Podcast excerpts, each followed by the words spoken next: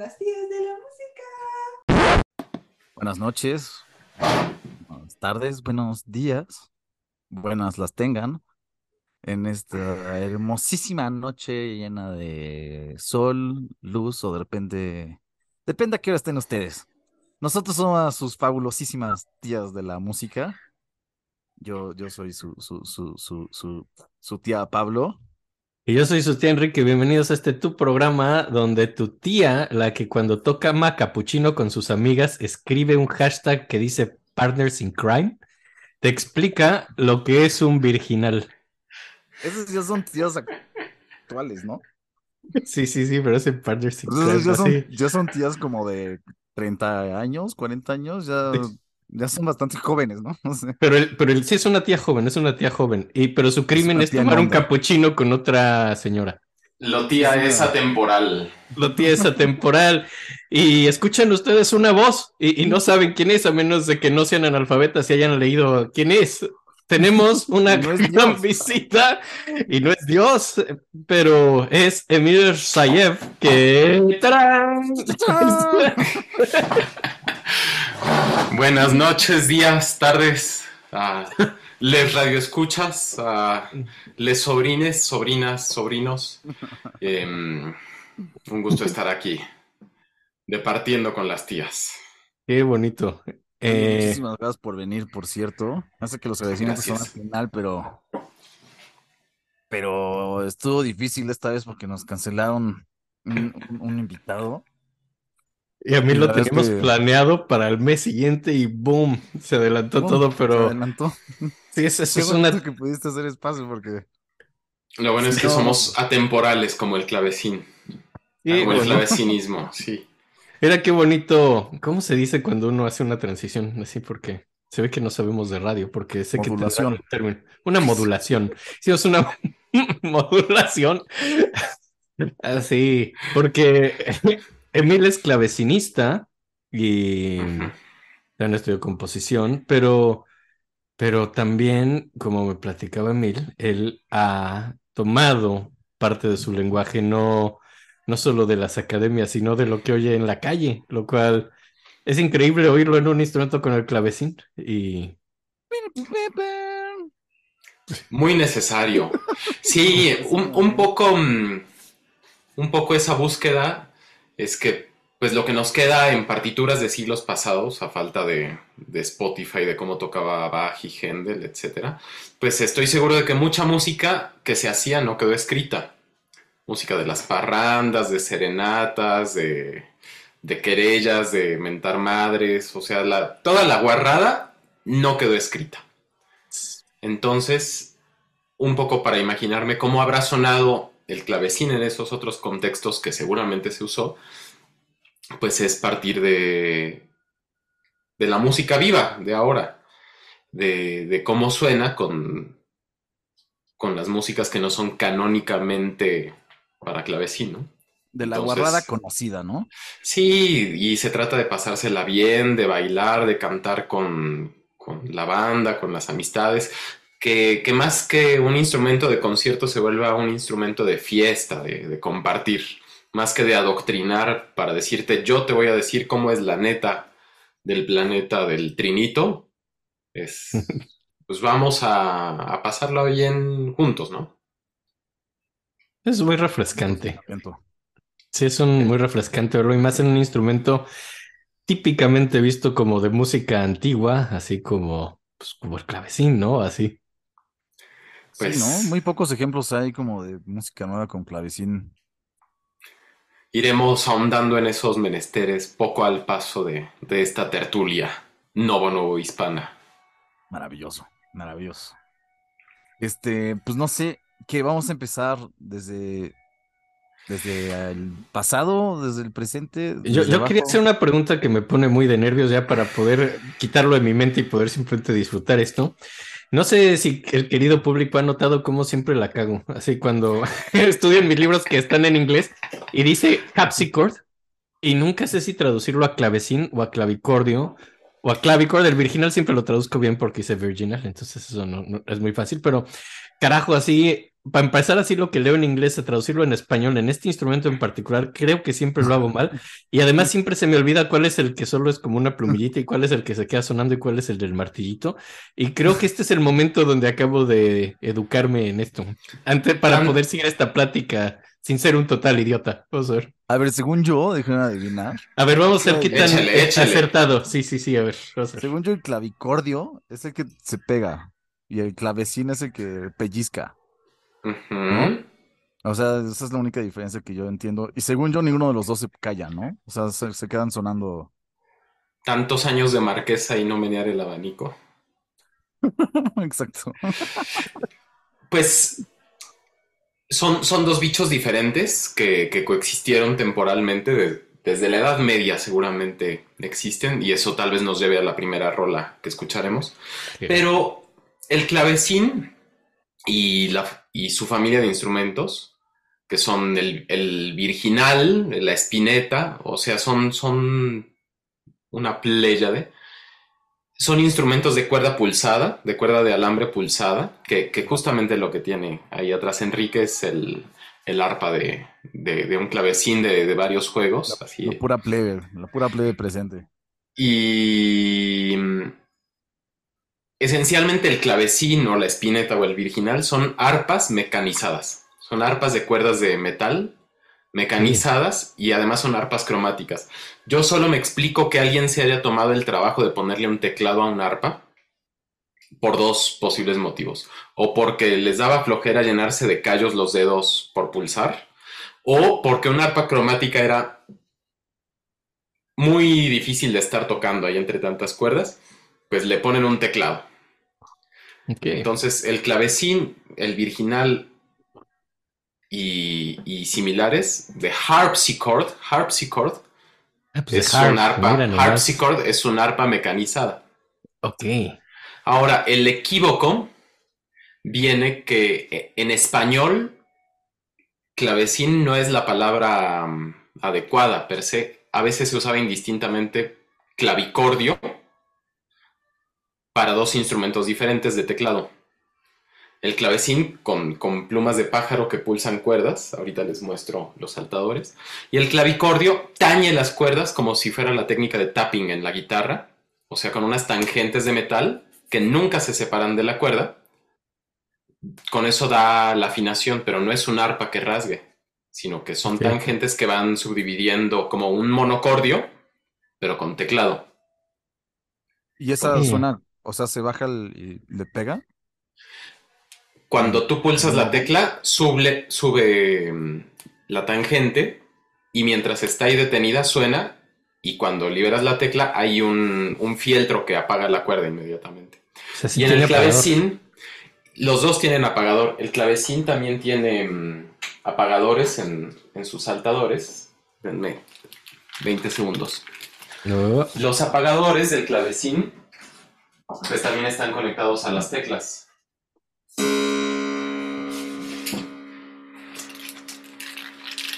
Ahorita no se apaga el sonido porque quité El apagador. esto, que es el saltador. Esta belleza de ingeniería típica del siglo XIV, bueno, este ya es de plástico.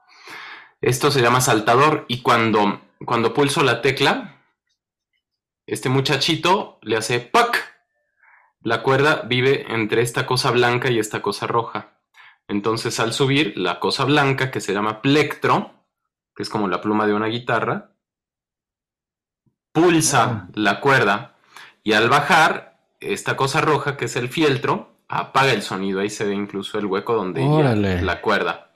¡Qué bonito! Y además, esto tiene una monada porque al bajar el saltador, el plectro está en una lengüeta que, que puede hacerse para atrás. Entonces, al subir, pulsa. Pero al bajar, el, el plectro se retrae y ya no suena cuando baja el saltador. Wow. Por eso es que solo suena cuando sube. Entonces, ingeniería del siglo XIV. No sabemos, no sabemos cuándo se inventaron los clavecines. O sea, como han, se han modificado con los siglos, pero desde la Edad Media había una cosa que címbalo es otra de las palabras, ¿no? Que es como un salterio que se podía per- percutir con, con varitas o se podía pulsar con uñas, como un salterio. El, el cimbalón que usan los, los gitanos en, en el centro de Europa, pues es ese mismo martillitos. bicho. Con martillos es el ancestro del piano, con púas es el ancestro del clavecín, Ah, sin teclado. Claro. Sí, claro. Y el, y el clavicordio es otro bicho. La peculiaridad que tiene el clavicordio, el clavicordio no me cupo en, en la imagen, ese está en otro cuarto, pero, pero como el teclado, al deprimir la, la tecla, Tienes un harem La- de teclas.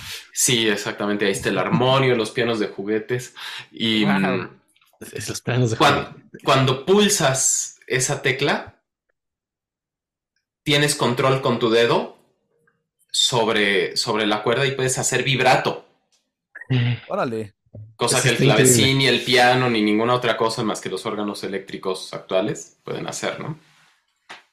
Oye, y el Wow. clavicordio, entonces, es, funciona con también con el martillito hacia arriba. Con, una tangente. Si me dan un minuto, Tangente. puedo ir por eso. Pero les propondría, para, para hacer tiempo y para deleitarnos, oír una de las Ajá. rolas que, que- que elegí para el programa de hoy. Que la primera que está en, en la playlist es justamente un- una pieza medieval, un preludio anónimo que toca Corina Martí en un clavicímbalum, que es un pequeño clavecín que uno puede cargar en el morral, que, que es seguramente de los primeros modelos que hubo. Solo tenemos como mm, iconografía que hablan de ellos y solo se reconstruyen como, como hipótesis de construcción. Incluso hay unos que les puedes cambiar el teclado, le quitas los saltadores, le pones un teclado con martillos y la misma caja con las mismas cuerdas se convierte en un pianito, en un címbalo di martelli. Así le dicen. Entonces es intercambiable, así como los cartuchos de, del Nintendo 64. Eran Qué los maravilla. sintetizadores mecánicos, güey. Y lo siguen siendo, lo siguen siendo, ya verán. Qué belleza. Pues, pues va. Vamos a ir a Corina Martí tocando un preludio anónimo. Y yo voy por, por mi ejemplo de clavicordio. Va, va, va, va. Atascadón, ¿eh? Atascadón. Pero no se veía venir. Fue muy sorpresivo. Empezó muy tranquilo. Ok, ok, ok. Se, se arrancó muy acá. Pues sí, estas son músicas que seguramente están preservadas en tablaturas, en algunas partituras, y que no están deliberadamente mm, escritas para tocarse en un clavecín, en... o sea, no estaba asentada la, la instrumentación específica, pero pues de los instrumentos que hubiera se podía usar también ese bicho magnífico. Wow. Está padre. Tiene ahí cosas muy interesantes, ¿no? Unos, de Sí. repente unos, crom- unos cromatillos ahí rarísimos. ¿No? Y algo que, que a lo mejor para los, tanto para los músicos como para los no músicos, eh, que es un tema árido de explicar, es el temperamento, que son Ah, formas sí. de- distintas de, de distribuir las notas en una octava. Pues en la época medieval se usaban el temperamento, más bien la afinación pitagórica, privilegiando quintas puras, que le da cierta cualidad a, a- a las armonías, a,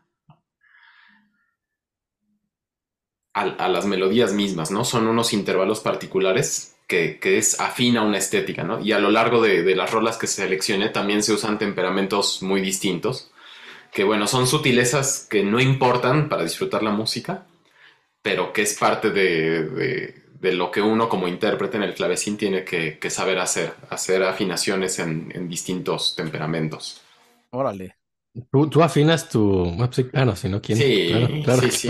claro. Se- se- lo, af- lo afino y cuando terminé, si abro la ventana ya se desafinó. Entonces, Sí. No mames, sí, ¿verdad? Me imagino que la todo el tema de la humedad y la presión ha de ser un pedo, ¿no? es una gran invitación a, a vivir en, en la imperfección. De que acabas así de hacerlo, te sirves un vaso con agua y empieza a llover y dices, me cago. Pues nunca vas a acabar el, el concierto con la misma afinación con la que empezaste. Pero es parte del, del encanto, es el wabi sabi, es la decrepitud, es, es el paso de las estaciones. Lo podemos ver desde el lado romántico o desde el lado trágico. Prefiero el romántico. Me gusta. Estamos viendo, estamos viendo. Está más sensual. Sí, Bueno, Sí. depende de cada quien y sus gustos, ¿no? Supongo que alguien más. El otro día le expliqué a mi esposa que yo ya estaba en el otoño de mi vida y se enojó. Dijo, pero es la verdad, pasé los 40, este es el otoño. No, no es el invierno, pero pues, el otoño. ¿Qué quieres que así es la naturaleza? bueno. Todo depende. Sí, sí, sí. Hay quienes se quedan en la eterna primavera. Sí, qué bonito. Sí, cuando se te empieza a caer el pelo ya entraste al otoño, ¿no? O sea, Definitivamente. The Falling Leaves. Sí, claro. Ya, si se te empiezan a romper los huesos, evidentemente es invierno, ¿no? O sea, Te a decir que eso no pasó, pero así, güey, claro. Ahí, ahí lo vamos retrasando. sí. Y sí, justo procurarse la vida es afinar los instrumentos como, como tomarse el calcio, ¿no? Me imagino. Sí, básicamente tus vitaminas. Sí. Sí. Oye, y nos ibas a mostrar entonces el. Ah, aquí ¿Cómo hay. dijiste que se llama? Se me olvidado su nombre. Esta es la, la mecánica esencial del clavicordio, sin las cuerdas del clavicordio y sin la caja del clavicordio que se quedaron por allá. Pero les invito a buscar fotos en, en, en internet de clavicordio y clavecín. Vamos a Con- ponerlo en nuestro Ahorita las, Instagram. las ponemos. Al lado de los memes estará esto que es y descripción- no solo estúpido. Para Sí. los la que están viendo descripción YouTube, fisiológica. imagínense que pusimos aquí algo, porque no lo vamos a poner. Pero los queremos mucho de todas Nos formas. queremos mucho. Lo que tengo aquí es la primera tecla del clavicordio que tengo en préstamo, cortesía del maestro constructor Juan Luis García, quien Un es mi patrocinador. Un saludito. Abrazos. Y esta tecla sí tiene cara de tecla, ¿no? Sí, sí, eso Sí, sí. Sí, ahí, ahí es donde le aprietas. sí. Aquí le aprieta uno, ¡pup! Ajá. Y cuando le aprieta uno, ¡pup! En este huequito que se ve aquí hay un balancín. El clavecín también funciona con teclas así, solo que aquí va parado el saltador, que es lo que les mostré previamente, que es independiente de la tecla. Ahora, el clavicordio tiene cada tecla una de estas laminitas, que es el equivalente a un, a un traste de una guitarra, que es lo que tañe las cuerdas y cuando la intercepta, el pedazo que queda libre de un lado para otro, un lado está tapado con fieltro, pero el otro es lo que produce el sonido. Entonces, aquí si tú le das con más o menos fuerza, sí va a tener un, un cambio en el, en el, en el color, en, en- en el volumen. Y lo que les decía, que mientras esté oprimida la tecla, aquí esto hace que yo pueda generar un vibrato súper expresivo. Wow. Entonces, los dos instrumentos convivieron durante siglos, hasta finales del siglo XVIII, que incluso después puede ser, que mm, el clavecín es muy sonoro, tiene una caja de resonancia grandota y le permite ser muy sonoro, puede tocar con, con un ensamble, con una orquesta y se escucha muy bien. Pero el clavicordio es sumamente íntimo, entonces es como para la práctica personal. Carl Philippe Emanuel Bach, el, el hijo mm, segundo de, del, del tío Johann Sebastian, Sí. em, tiene un tratado sobre el arte de tocar los instrumentos de tecla. Él estaba al servicio de un rey en, en Prusia, de Federico Guillermo, e hizo un tratado donde dice que, que si, un, si un buen teclista quería tocar bien el clavecín, el Flügel, el ala, le decían en alemán, tenía que aprender a tocar el clavicordio. Alguien que tocara bien el clavicordio podía tocar muy bien el clavecín, pero alguien que solo tocaba el clavecín no podía tocar bien el clavicordio. O sea, era como una habilidad todavía más importante. Órale, Es un- curioso.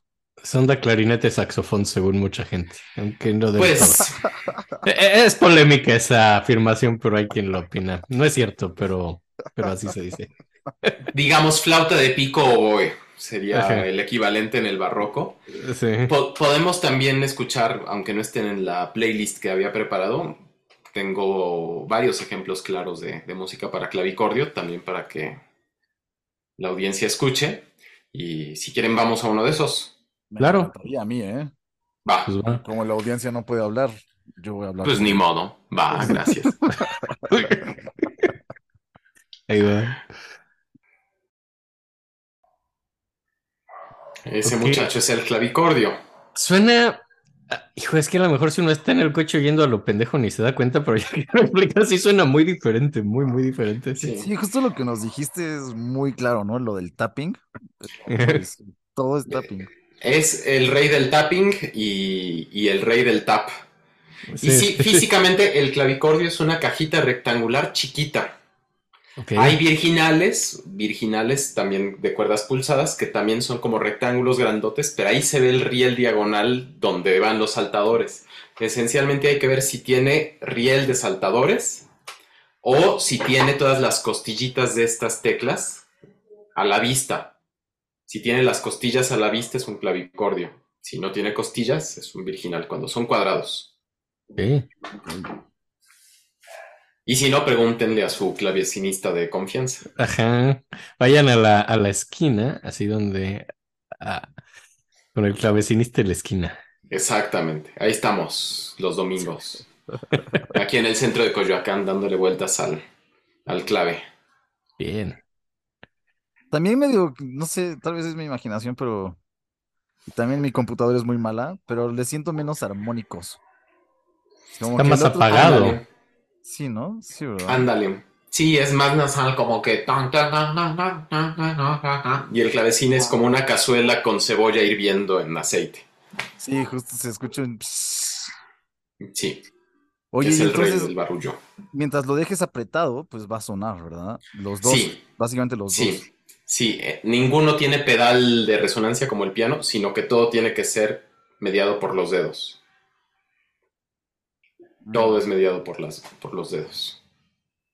Y para seguir con el barullo del clavecín, podríamos oír, por ahí tengo unas contradanzas también seleccionadas, tocadas por Skip Sempe y Olivier Fortin, a dos clavecines. Eso es música inglesa ya de- del siglo XVI, si no me equivoco, unas, unas danzas anónimas. Y justo me gusta porque es como este carácter festivo de- del clavecín. Y ahí, ahí me imagino a los, a los corsarios, a los piratas teniendo algún, algún baile Es que Va, sí, a ver. ¿verdad? en la isla de Tortuga A ver. y bebiendo ron. Oye, una bonito. duda, me, me salió una duda como del desarrollo de los instrumentos. No hubo tanta, ¿verdad? Más bien hicieron como varios tipos y siguen siendo igual. Pues yo creo que sí ha habido... No, no me gusta usar la palabra desarrollo porque involucra que uno es mejor que otro, sino que más bien hablan de, de, de las intenciones y necesidades de una época, ¿no? Entonces cada quien le iba modificando un poquito. Justo hay clavecines de un solo juego de cuerdas, cada tecla tiene una cuerda y un solo saltador, que por ejemplo los virginales y las espinetas tienen las cuerdas transversales al teclado y solo tienen un juego de cuerdas. Pero los clavecines, como el que tengo allá atrás, tienen varios juegos de cuerdas, como el que tiene ahí Enrique atrás. Tienen varios juegos de cuerdas por una sola tecla. Entonces se pueden sumar o quitar cuerdas. Con una tecla puede sonar de varias formas. Entonces eso es como también como síntesis analógica. Sí, un, un- hay un saltador para cada cuerda, pero están como en hilerita. Entonces uno pulsa para un lado, otro para otro. Esto es muchísimo más fácil de mostrar Visualmente te ahí. entiendo. Sí, sí, ¿No me entienden? Bueno, vamos a hacer de camarógrafo de, de En Familia con Chabelo. En paz espante. Síganme, síganme amigos. A ver. Tal vez también podría haber hecho esto con el clavicordio, ¿verdad? Pero Pero para los que están en Spotify, vamos a pintarles, pintarles una imagen con nuestras palabras, así poéticamente. Entonces, este es mi clavecín. Este está hecho en México por el maestro constructor Gis de Graaf, que es un, tecla- un clavecín de un solo teclado, tiene cinco octavas. Hay clavecines de dos teclados. Y aquí lo que tengo son dos juegos de cuerdas al unísono. Para la gente que no sabe de, de términos musicales, quiere decir que son cuerdas del mismo tamaño. Entonces, este está desafinadísimo. Cuando yo pulso una tecla, ahí se ve que brincan los saltadores. Sí. Entonces, brincan dos saltadores por una sola tecla. Ahora, esos dos saltadores operan dos juegos de cuerdas que yo puedo mover con dos palancas que tengo aquí. Con la de abajo, Estos se llaman los juegos. Aquí Ah. tengo el que suena nasal.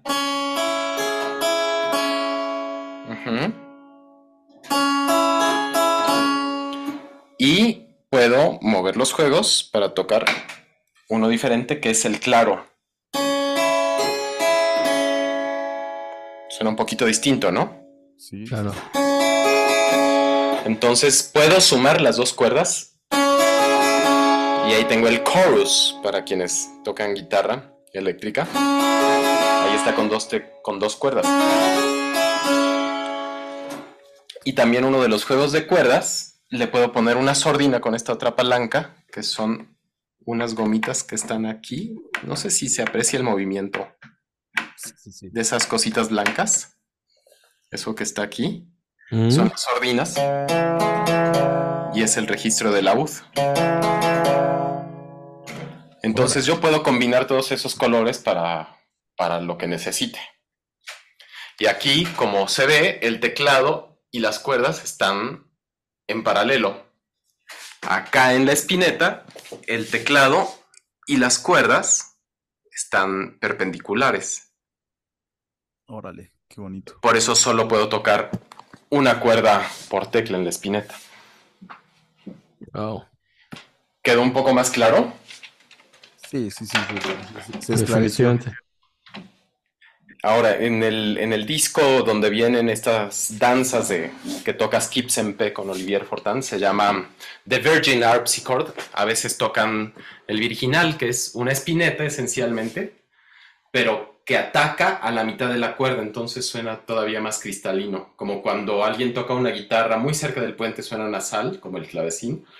El virginal es como si tocaras a la mitad y suena todavía más cristalino.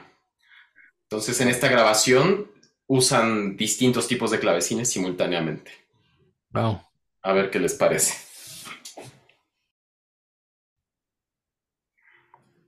Ole. Ay, sí está bien bucanera esa. Está bien chido. Está bien bucanera, güey. Tráiganme un roncito. un-. ¿Dónde está mi, mi parche en el ojo?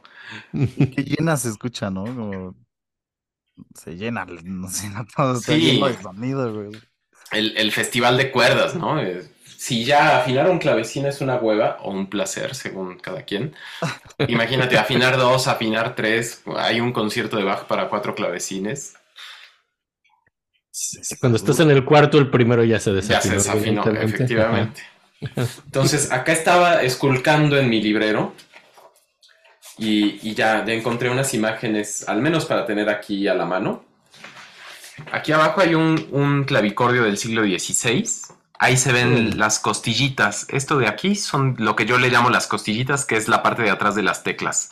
Y ahí se ven esas cositas negritas, son los filamentos o las tangentes que van segmentando las, las cuerdas. Y aquí hay una foto desde arriba de, una, de un virginal pentagonal o de una espineta, que ahí se ve los huecos para los saltadores. Aquí no se ve ninguna costillita, ¿no? Eso es lo que a mí se me hace otro síntoma para re- reconocerlos visualmente, ¿no?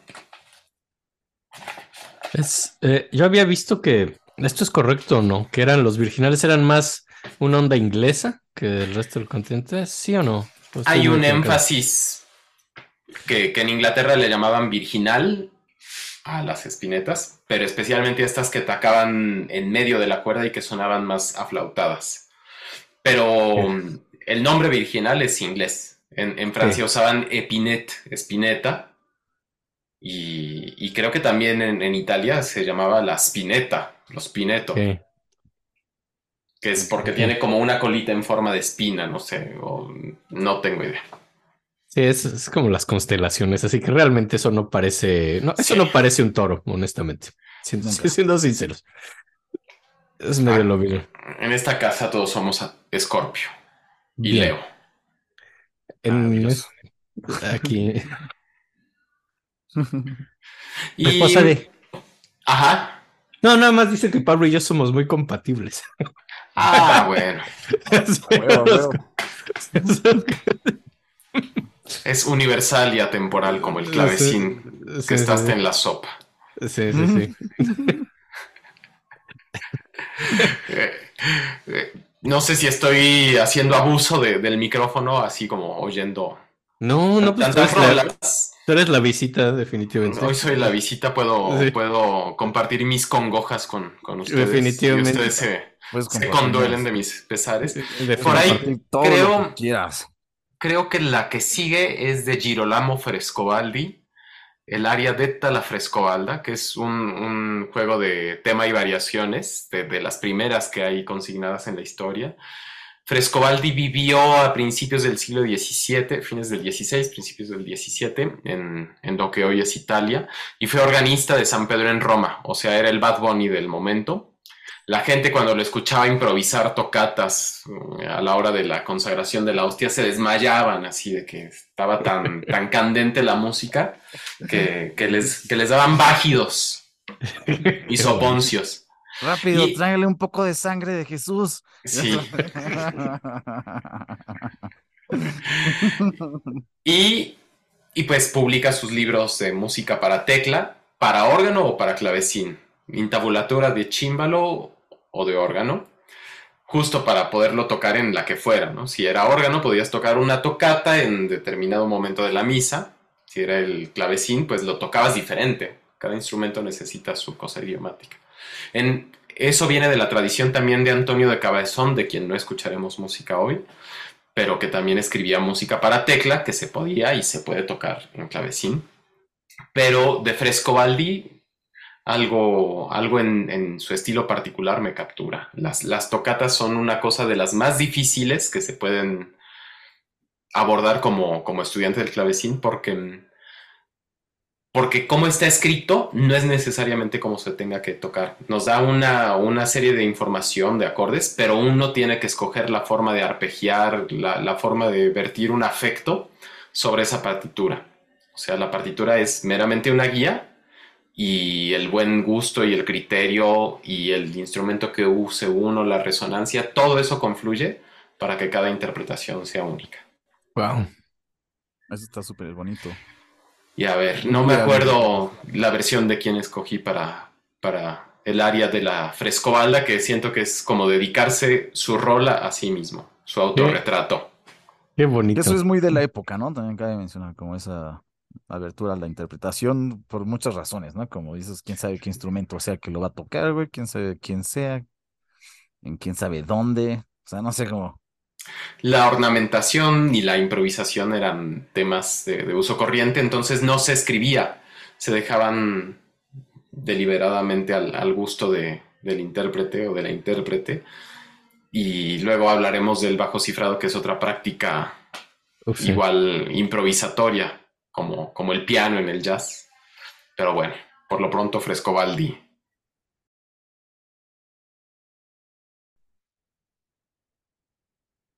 De Girolamo Frescobaldi, el área detta la Frescobalda, o sea, mi rola mía de mí.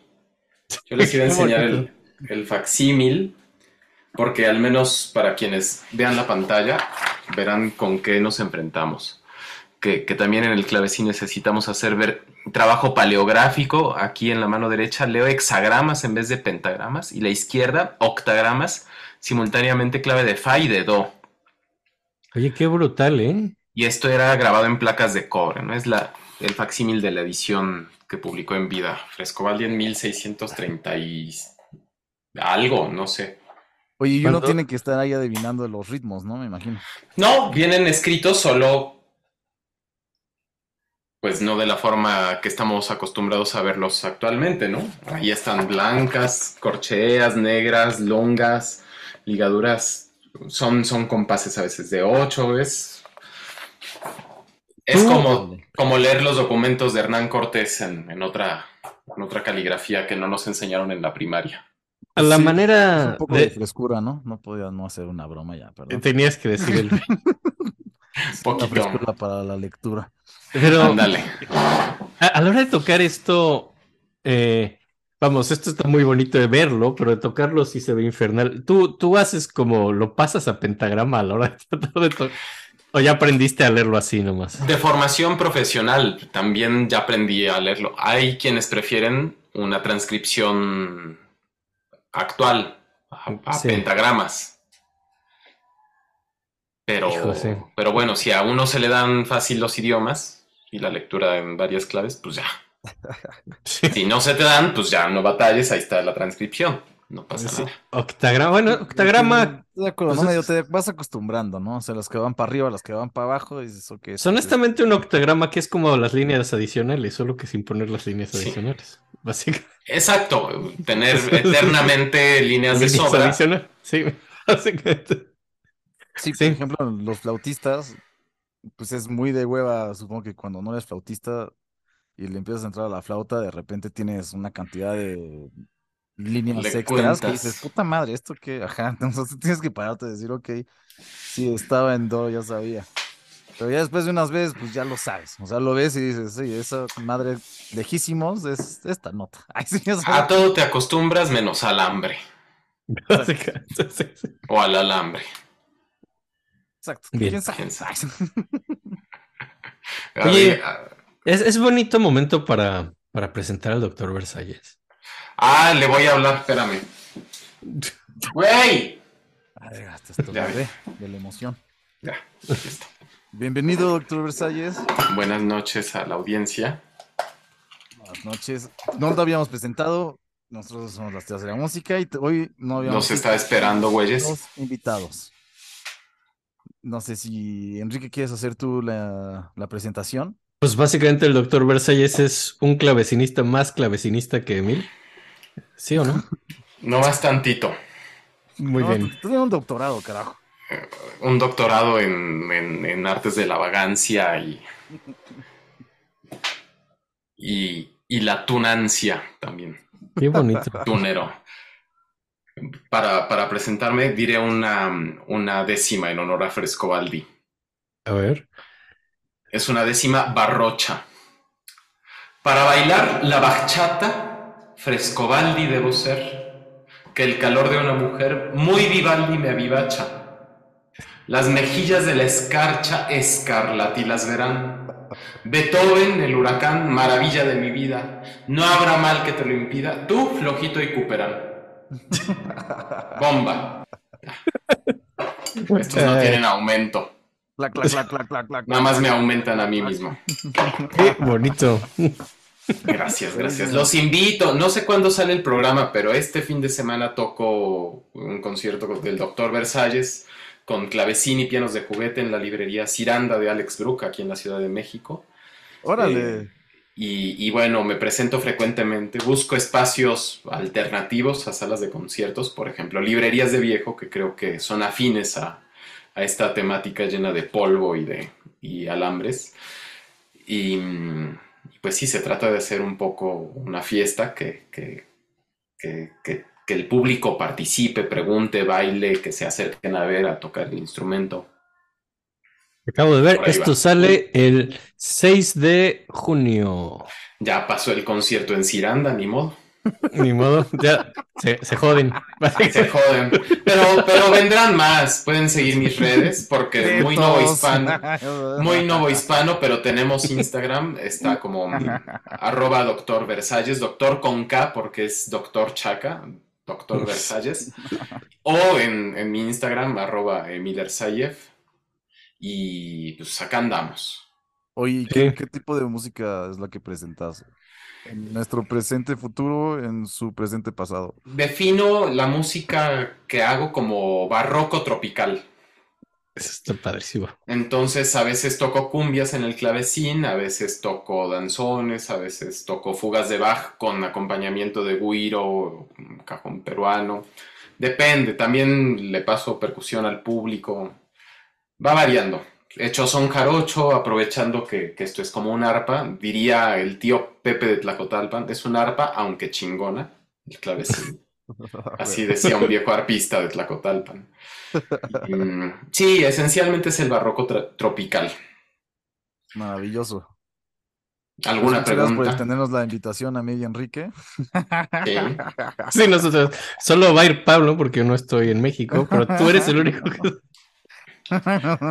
Se joden, así como yo vengo del pasado, ustedes también viajan al pasado. y- Échenle ganas, público, échenle ganas. No se les puede dar Que todo. se vea el cariño, uno aquí batallando con, con los usos horarios, con el Zoom a estas alturas del partido.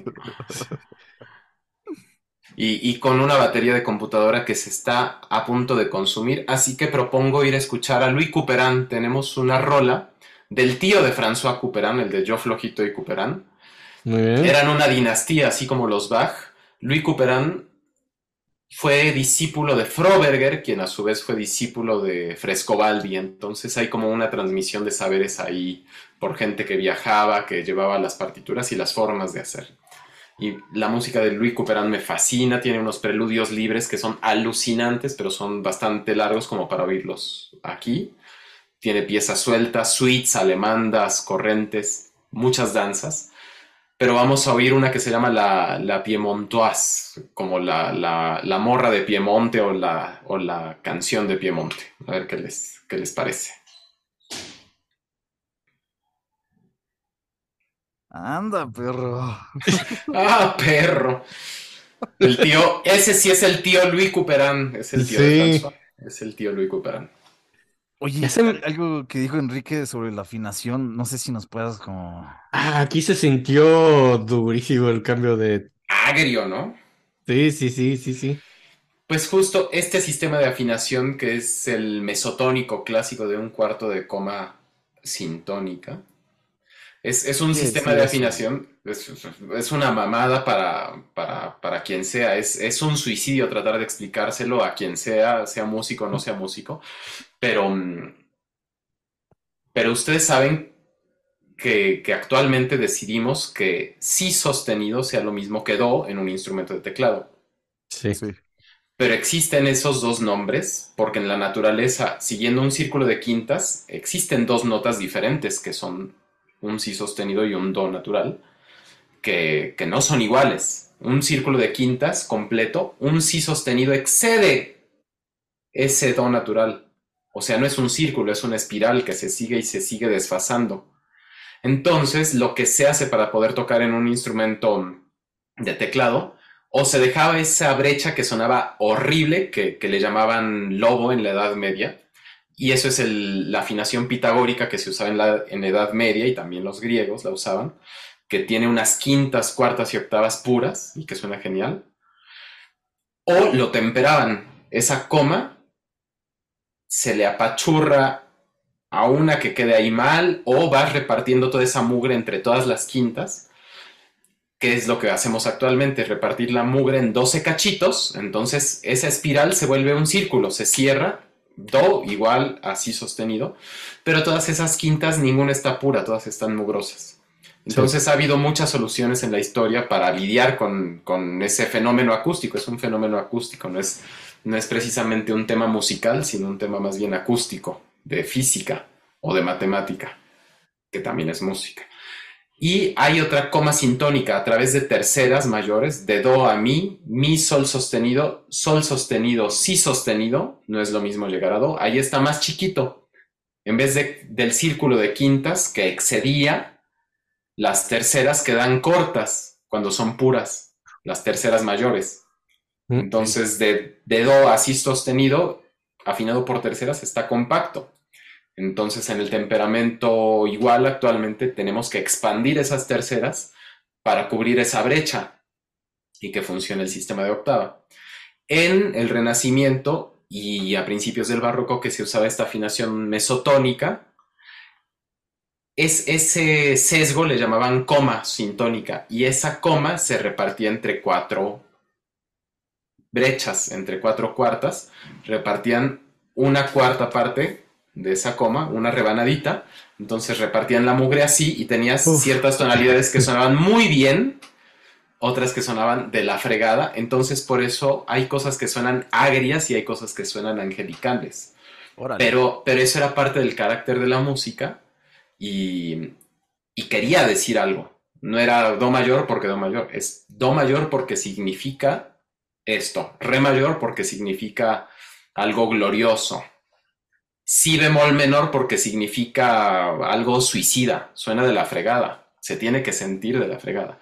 Eso va de la mano con la teoría de los afectos que, que consignó René Descartes era el espíritu de la época, hablar de cómo la música movía los afectos. Entonces, desde la cosmovisión musical europea se pensaba la música en términos de afectos y de afectar al, al oyente. Luego Bach y, y, su círculo, bueno, no solo Bach, mucha gente a finales del siglo XVII, principios del XVIII, usaban temperamentos circulares para tocar en todas las tonalidades, como el clave bien temperado, pero no era temperamento igual, sino que era un temperamento en el que podías tocar en todas las tonalidades, pero cada una tenía un carácter diferente. No era lo mismo tocar en Do mayor que en Re mayor. Re mayor sonaba más luminoso que Mi bemol mayor. Qué pacheques, cabrón. O sea, es, en mi experiencia como docente de la música, en más de 10 años de docencia y siendo clavecinista y que afino diario estos bichos, es el tema más difícil de explicar para músicos y no músicos. Y si no se avienta uno un clavado a afinar ahí con la persona, pues no tiene mucho sentido. Les pido disculpas a quienes no entendieron. totalmente inmerso en la afinación, güey, y entender cómo se escucha, güey, porque aunque lo, no sé, nos pongas ahorita ejemplos, no hay mucha forma de razonarlo. Como, ah, sí, escucha distinto, güey, pero hasta que no te clavas, yo creo que es difícil decir como, ah. El clavel del clavecín. En mi mente llegué a mi punto donde llegué a la idea, donde dije, ok, hay de dos. O asumes las imperfecciones como parte de y, y las abrazas como parte de la música y dices, esto es parte de y lo voy a tomar con mucho cariño estas imperfecciones o vamos a hacer temperamento igual y hacemos como que no pasa nada. Y todo suena de la fregada. Y ya. Para, la gente de la Edad Media y para la gente del barroco, el temperamento igual lo conocían.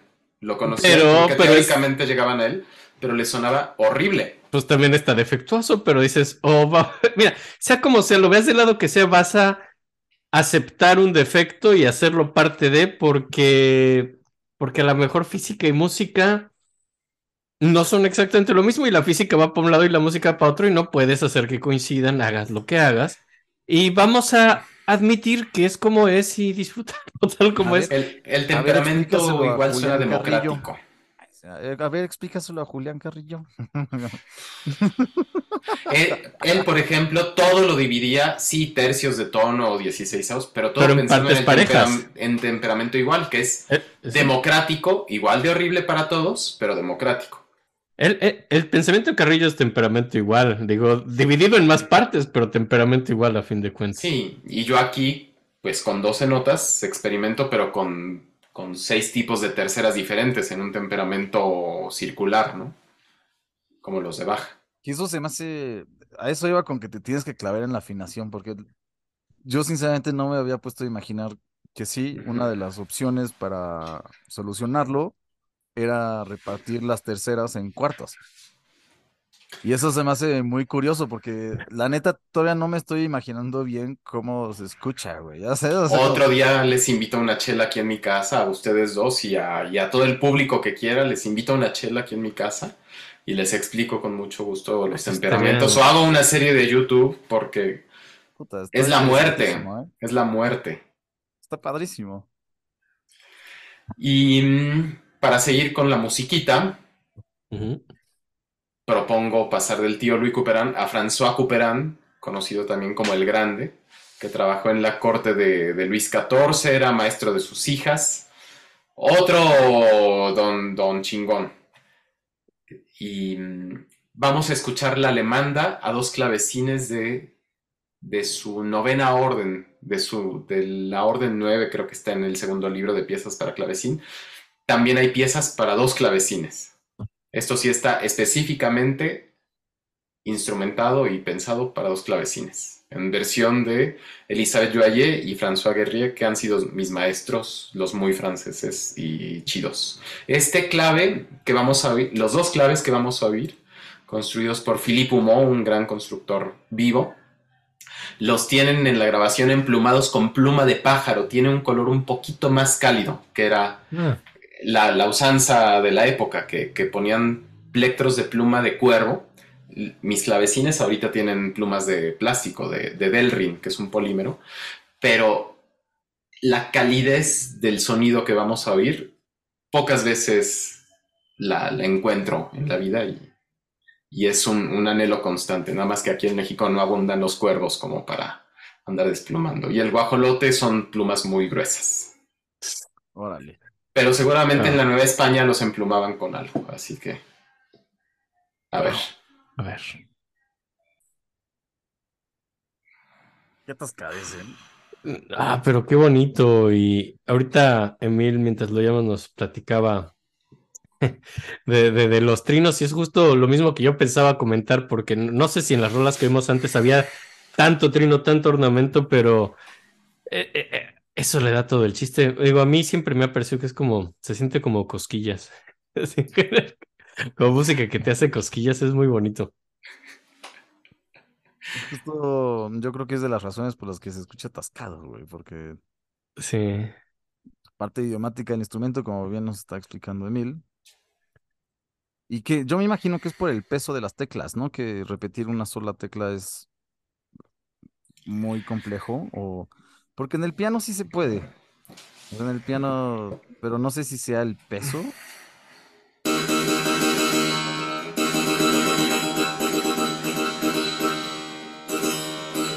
Hay un punto donde no. Y son dos.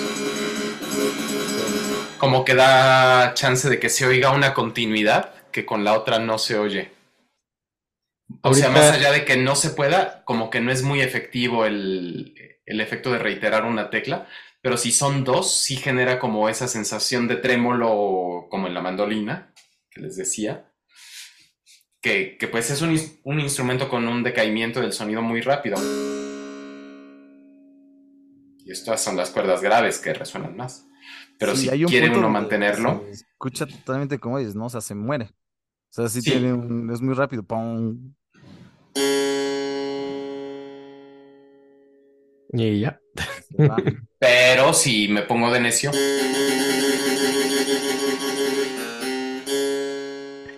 Entonces, el trino como manera de tocar notas largas. Sí, esa creo que es una de las soluciones. Y también en el contexto musical, es la tensión armónica, ¿no? De la ambigüedad y, y la resolución como, como ornamento. Es, Ah. es lo que le da el idioma al instrumento, en parte. Sí, sí, sí. Eh, ¿Alguna observación sobre el alemán de dos clavecines o pasamos a la siguiente rola? Ay, Yo pues, quedé con duda. ¿Ahí- ¿Ahí qué es afinación de qué tipo? O sea, nada más como para saber. La neta, la neta, la neta, no tengo idea. Ok. Ahí yo no escucho algún énfasis en, en el mesotónico clásico de cuarto de tona. Le- yo creo que ahí ya es temperamento ordinario, que le llaman, que es una especie de mesotónico modificado para tocar en más tonalidades, parecido a, las afinaciones circulares. Porque aquí no se escuchaba que, mm, que hubiera tantas asperezas, ¿no? En, en- en los cromatismos, como que era todo muy tranqui. Es muy dulce esta pieza, está muy linda. Sí. Entonces, yo, yo me imagino que es temperamento ordinario, que eso es un poco afinar según lo que vayas a tocar, privilegiar lo que necesites privilegiar, mandas la mugre a donde no la ve la suegra y ya. Wow, qué maravilla, Sí. qué complejo. Me encanta.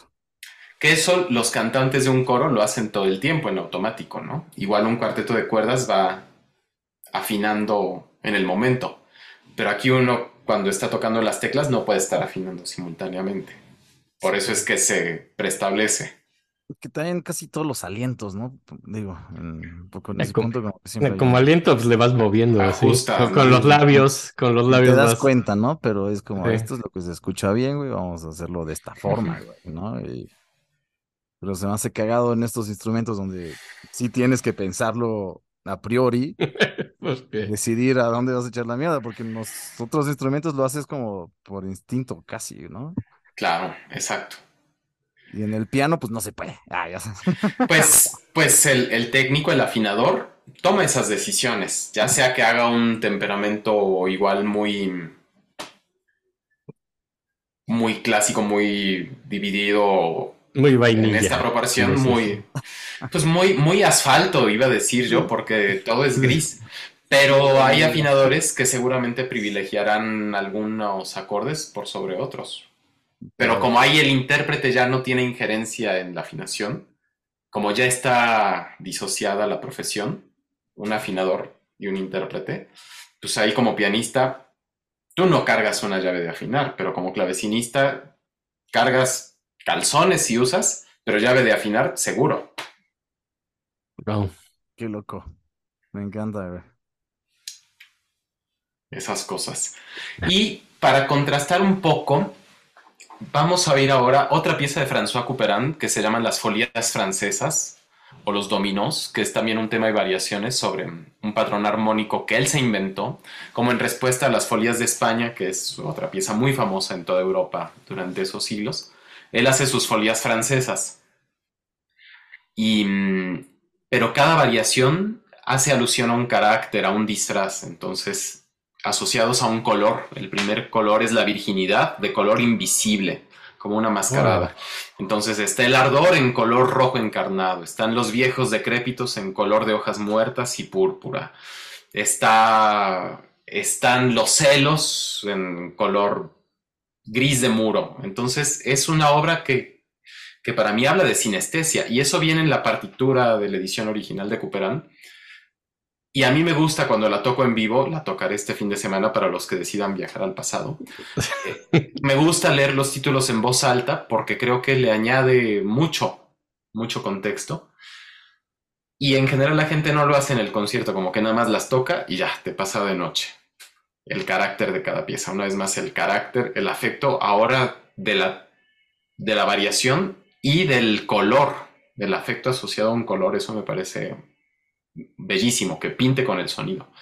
Pero la versión que vamos a oír es una grabación de principios del siglo XX, tocada por Wanda Landowska, que fue la gran difusora de- del clavecín y, y la interesada en revivirlo cuando ya después del siglo XIX, que el piano había cobrado protagonismo, pues ella conocía los clavecines históricos, pero le encarga a la fábrica de pianos Pleyel hacer unos clavecines nuevos, una especie de brontosaurios, post-brontosaurios, con otros colores. Entonces es una especie de clavecín Art Nouveau, con otros colores y otro carácter. Pero ya a estas alturas es otro instrumento histórico, parte de la historia, que, que también para mí encierra una belleza inusitada.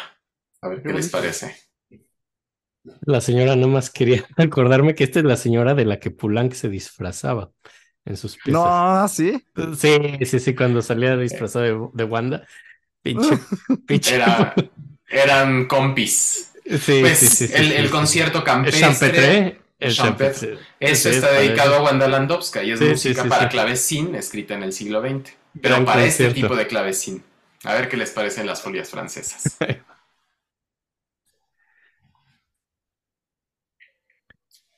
Las folías francesas o la fiesta de los colores de Don François Couperin. O Francisco de Couperina. Ayuda mucho que Emil nos platique de qué se trata cada color. Básicamente porque fuera de eso, que son un chorro de variaciones muy bonitas. eh, pero está muy bonito saber de qué se trata cada color. Puedo leer brevemente los títulos para la audiencia. Ajá. El tema era la virginidad en el dominó de color invisible. ¿Se imaginan el color invisible? Color invisible. Sí. Luego la segunda es el pudor sobre el color de la rosa. Luego el ardor en el dominó de color encarnado, Es como rojo, ¿no? Rojo, así, Sí, sí. rojo, rojo. Sí. Luego la esperanza en el, en el color verde. Luego la fidelidad en el color azul.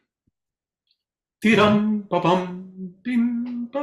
Luego la perseverancia en el gris de lino. La languidez en el, en el dominó violeta. Esa estuvo muy bonita, la parte de la languidez. Tenía mucha, Sí. mucha onda. Luego, la coquetería en diferentes dominos. Esto me encanta porque la partitura también es muy elocuente. Ahí se ve. Primero empieza en un compás de seis octavos, luego dos cuartos. Ah, no, en medio un tres octavos. Entonces ahí está diciendo, ay, primero sí, luego no. Ay, siempre sí, luego no. A ver, fulanita, no. La coquetería en su máximo. Sí, sí. Y le cambia el registro también a la mitad y regresa. Es lo mismo, así como sí, pero no. Claro. Es- Es, eso, eso ya es la interpretación de Landowska. Ah, que ok. juega ok, con esos colores de su instrumento.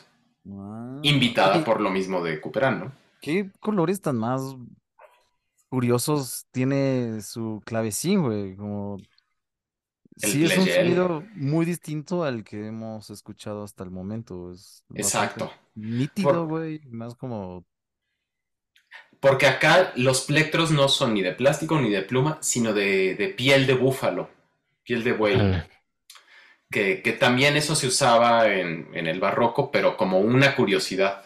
Pero por algo a Landowska se le hizo conveniente proponer que todos fueran de piel de búfalo. Actualmente, echar a andar uno de estos clavecines Pleyel del siglo XX es un cohete porque esos plectros es dificilísimo arreglarlos. Órale. Y conseguir la piel de búfalo, a ver, Pero Es- suena hermoso, ¿eh? A mí sí se Hace- un sonido que nunca hubiera visto. Como muy Hace unos días me compré como ocho discos del- de ella porque yo me imagino en una de estas tiendas de cosas usadas, yo creo que se murió un fan. Algo así. Sí. de pronto había como ocho discos a un dólar cada uno que ah, me los llevo. to- Todavía no los acabo de oír, pero gran intérprete. Y a nivel Sí. musical, sí, sí nos da mucha, mucha claridad. O sea, se, se super clavó para tratar de entenderle estas partituras que es un laberinto. Y de- dice Skip Sempel, que tocó lo de los bucaneros, también he tomado clase con él. Él decía, es que Landowska no hizo nada mal. Todo lo que hizo está bien. Y bueno, fue una intérprete que vivió su época e hizo hablar música que nadie había escuchado en 100, 200 años. Y, y, pues es muy persuasiva, ¿no? Finalmente esta música buscaba persuadir al oyente y transportarlo a ciertos afectos. Y creo que sí nos llevó a viajar, ¿no? Doña Landowska. sí, sí, sí, sí, sí, Oye. ¿qué será entonces en parte por ella que hoy en día escuchamos este tipo de cosas, ¿no? Sin ella todo esto lo tocaríamos tal vez en piano o no lo tocaríamos. Wow, qué interesante. Uf. Con sin razón era su tan necedad. clavada, decidiendo hacer Sí. cosas con piel que no era la usanza, supongo, en lo más mínimo, ¿no? Luego si se avientan un, un programa en honor de la Landowska me invitan, que, que creo que Ay, como estaría- personaje valdría la pena. Estaría maravilloso, ¿eh? Todavía ni hemos tocado el tema de intérpretes, que, que además no somos expertos en eso ni de cerca, pero Y ella creo que también fue compositora, ¿eh? Además. nunca he oído nada de ella, debe estar... Ni yo, pero sé que, que también compuso. Puta, eso va a estar buenísimo, porque en algún momento se nos van a acabar los compositores, ¿eh? Eso, eso es cierto. Pues sí. Y, y bueno, la Landowska, vaya que era una, una tía. Sí, Era una dama con sus zapatillas de terciopelo para cambiar los, los pedales de- Sus del, registros. del Pleyel. Qué bonito. Sí. La- los últimos colores eran Disculpen, disculpen. No pasa nada. Los, los viejos galanes y los tesoreros pasaditos de años, esto es traducción mía, en los, en los disfraces de color púrpura y hojas muertas. Los viejos ratios, pues. Eh, sí, exactamente. Los, dice mi amiga Selva, la de la librería, los señores con C. Los señores. Luego, los cucús benévolos en, en el amarillo. Cucú, cucú. Luego estuvieron los celos taciturnos en el Oye, a gris de otra- muro. Otra, otra Sí, interrupción. Eso de los colores, no sé ustedes qué piensan, pero creo que para mí, creo que el más sencillo en general de los colores como para ver es el amarillo, ¿no? O sea, me refiero para escuchar como, creo que es de los colores que dices, ah, suena ah, amarillo. Sí, eso es amarillo porque es agudo, ¿no? Porque es de los más sencillos. El verde, creo que es de esos que dices, ¿Cómo ¿por qué suena no lo es verde? azul? ¿Por qué no es azul? ¿Por qué no es El, verde? el azul sí me convenció. El verde es muy abstracto. Es más abstracto. Pero son de esos colores que no son tan fáciles, ¿no? El amarillo es de esos que yo creo que casi todos No hay duda. podemos, ajá, decir como, "Güey, sí, sí, lo, lo veo. ¿no? Sí. Mariposas amarillas Mauricio Babilonia. Qué bonito. Pues el, el Charlie Daniels, amigo compositor, que no sé si ya estuvo en su programa o estará, es, No. es, es, es compositor sinesteta. Él, él oye colores. ¿Charlie tiene sinestesia? Sí, tiene por ahí un rollo muy, muy preciso. Sinesteta. sinesteta. Yo lo pondría en mi, en mi tarjeta de presentación, si fuera él. Charlie, si nos oyes, compositor y sinésteta. Yo puedo decir, yo puedo poner en mi tarjeta de presentación que doblo bonito la ropa. Viva Marie Kondo. Clavecinista y, y dobla bonito sus pañuelos. Puta, yo creo que eso es de las cosas más necesitadas en este universo, ¿eh? Ay, sí. Orden, se afinan clavecines y se dobla ropa. Exacto. ¿Qué más quieres? Para No, cerrar tenemos- con esto, Tenemos, tenemos un pequeño. Nos gusta más tener instrumentistas que compositores en el programa. Entonces, bueno, sí, hasta el momento hemos invitado casi puros instrumentistas. ahí va, poco a poco. Sí. Hoy, hoy, hoy se amolarán porque yo también compuse y, y escucharán un poco de Ah, vamos música a- Vamos a hacer música de. No puede ser, carajo. Pero bueno, No, yo, yo, yo me asumo como, como híbrido, compositor, mm, intérprete ambiguo. Qué maravilla, güey. Pero perdón, Según- sí, yo voy a dejar de interrumpir. Atención. No, aviéntate otra. No sé, no sé cómo le vas a hacer, pero me interrumpes. ¿Cuántos faltan? Ah, ese- Solo falta un color. ¿Esa cuenta con interrupción? No, no cuenta.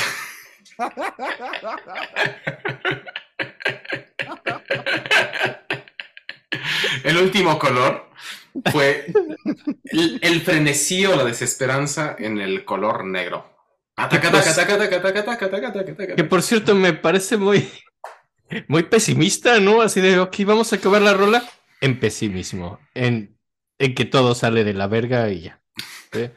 Ok, o sea, hiciste las folías muy bonitas, hay momentos, la esperanza, eh, ¿qué, qué más es bonito ahí? Eh, los canarios son bonitos, definitivamente, la esperanza es bonita, los canarios son bonitos, sí, pero vamos a acabar en el negro de que todo sale de la verga. Es que no existía Disney. Cooperán nunca había una película de Disney. Sí, ¿Cómo, sí, cómo sí. hubiera sido la, la música del Rey León si lo hubiera hecho Cooperán? Yo creo que. Tendría más trinos. más trinos. Ah, que- sí, güey. cigüeña. Con bajo continuo. Chale. Bien. Ya, ya no sé qué, qué quiero que oigamos después de, de esto, después de los De- colores.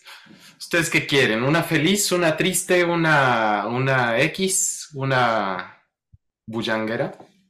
¿Por qué no? Sí, algo. Digo, todavía falta mucho tiempo para llegar a la actualidad. No sé si vamos a llegar a la actualidad. Pues como no hay siglo XIX para clavecín que yo conozca, o sea, alguien habrá hecho alguna, alguna cosa, alguna mafufada, pero como ni las busqué, no va a haber siglo XIX, entonces no falta tanto. Ok. ¿eh? Tranquilos. ¿Por qué no Pero- al rock? Lo habrá, pero primero, para cerrar con, con el siglo de oro francés, quiero poner otra pieza porque me gustan mucho las piezas de dos clavecines de Gaspard Leroux, o El Rojo, que es un compositor del que de ese sí no se sabe nada. Si se quejaban de que la esposa de Couperin, quién sabe qué. De Gaspard Leroux, creo que ni se sabe en qué año nace ni muere. O sea, se sabe que existió porque publicó un libro que tiene la peculiaridad que dice que se pueden tocar las piezas para clavecín solo, se pueden tocar a dos clavecines o se pueden tocar como piezas en trío a dos violines y bajo continuo. O sea, da la opción en la misma partitura de, de muchas versiones. Y, y la versión a dos claves me parece fantástica. Justo da mucho margen a la improvisación, como a rellenar acordes, a poner ritmo, a, a ver qué, qué les parece este, este cotorrey. De una Gaspar Leroux. cosa- A ver, ahí va. maravillosa elección. Ahí va. Cortito. Bien, bien. Cortito, Digo, pero Al suficiente. punto, chinga. Sí. Digo, esa es esa versión. Hay interpretaciones que lo repiten varias veces, le echan jícamo, le echan aceitito de oliva y Me gustó esa versión, ¿eh? Está padre que sea Sucinto. completo. Conciso. el- los minuets y su, y su variación. Es, diríamos que esto es un minué para bailar o para hacer la abstracción de un minué. Yo diría que es un mini, güey. Un mini, güey. Se, se ve bail- Está bueno, ¿no? Sí, Yo-. Pues. Yo como que tan cortito ni me dan ganas de pararme a bailar. Ajá. O sea, como que ya agarrar el, el rol de pararse, no.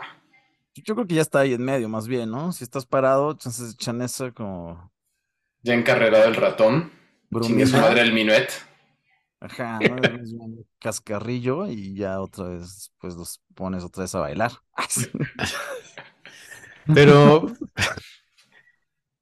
Oh. Es, es de las piezas que más me gusta tocar en, en vivo. Yo la toco a solo, a veces. Cuando me acompañan, me acompañan. Está linda. Y, y es música que, que no, no se oye mucho, las, las seis suites de, de Gaspar Leroux. Entonces, altamente recomendable oírlo. No, No en- conocía a ese compositor definitivamente. No, no encontré, al menos en, en Spotify, donde curé la playlist, la versión de Mitzi Meyerson y Lisa Crawford. Mitzi Meyerson fue también mi maestra de clavecín en Berlín.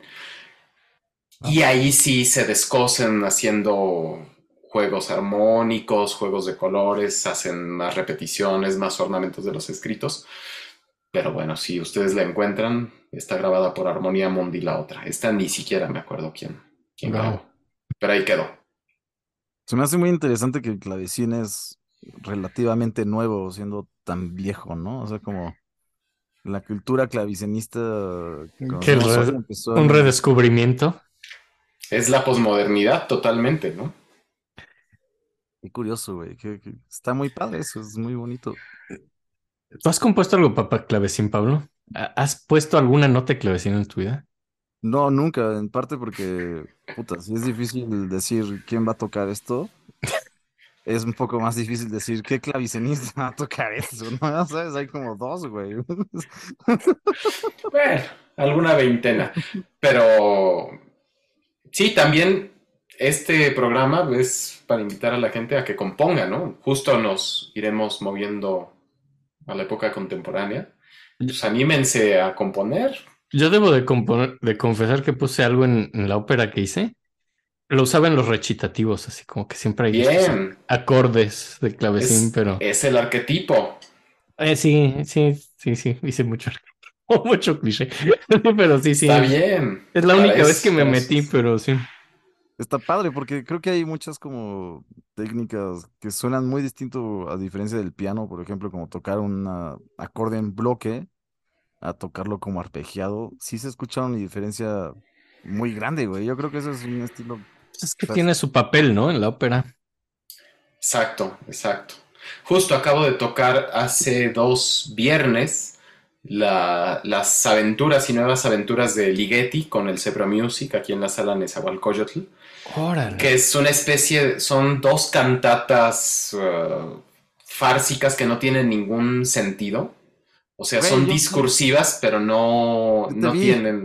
Ah, ahí estaba yo rascándole las tripas al Tú piano. estabas ahí, Pablo. Sí, estuvo padrísimo. Y pues el clavecín también tiene para mí ese contenido mm, histórico de, de que es el que acompaña la cantata por excelencia durante siglos.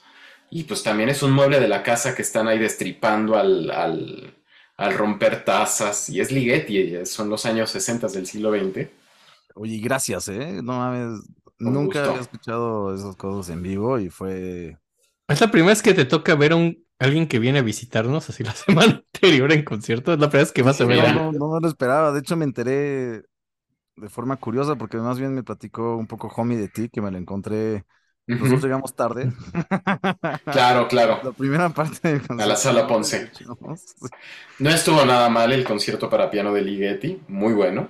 Puta, sí tenía Pero las aventuras, qué, qué cosa, los solistas, las voces.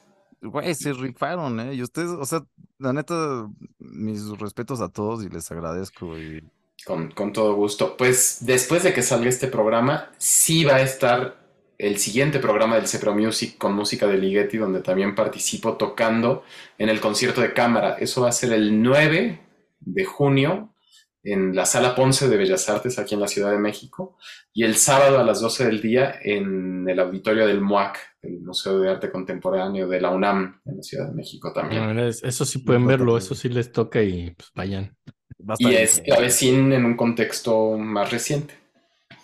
Y es súper interesante lo que dices, como, digo, sí, Ligeti es Ligeti, pero justo los colores que da el clavecín, yo creo que es algo que, aunque sea nuevo, todavía no estamos tan acostumbrados, güey, y escuchar esas como atmósferas que se pueden generar con él es muy, muy interesante, güey, como sí te lleva a lugares nuevos, pues, porque no, no estamos tan codeados, ¿no? Pues les propongo ir a las atmósferas nuevas. Va, va, va, va, va, va. Por ahí, por ahí quedó pendiente y quedará pendiente un concierto para clavecín de Mozart que les recomiendo a los escuchas que tal vez sigan esta playlist y lo irán luego. Que, que son reescrituras de, de obras de Johann Christian Bach. Tal vez eso lo ponemos al final del programa. Ese va a ser ¿Esa el pilón. esa es con la que nos despedimos? Con esa nos despedimos. Chido. Pero para seguir con, con lo contemporáneo que les decía, propongo ir justamente de Georgi Ligeti, el rock húngaro, que es de los Uy. años 60, que es una chacona para clavecín, una chacona chueca. ¿Esa yo la había oído en como órgano o algo así? ¿O siempre Es para clavecín. Solo la había oído en clavecín. Ahora. A ver, a ver qué, qué, qué les resulta. Pues o sea, que es una puta maravilla, ¿no?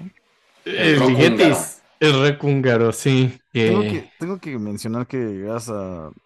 O sea, al Ligeti siempre lo he conocido, pero no había conocido en vivo y no, no sabía lo divertido que es en vivo, ¿sabes? Como hasta que los vi a Cipro Music haciendo estas cosas. Gran sentido del humor del viejo.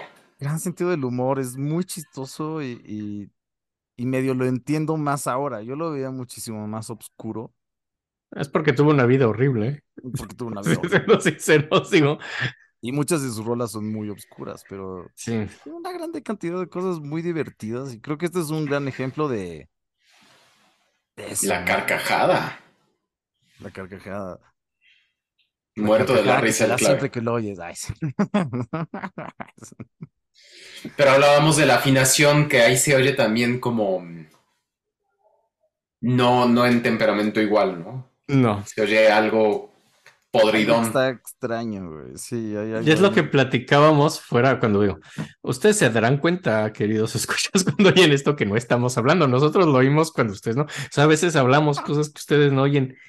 Perdón. Fuera del aire, se llama fuera del aire. Fuera del aire. Generalmente hablamos, generalmente hablamos mal de ustedes. No nos vamos a mentir. Hablamos, y ¿sabes qué? Hablamos de su físico. Y del de la viuda de Cooperán. Ajá.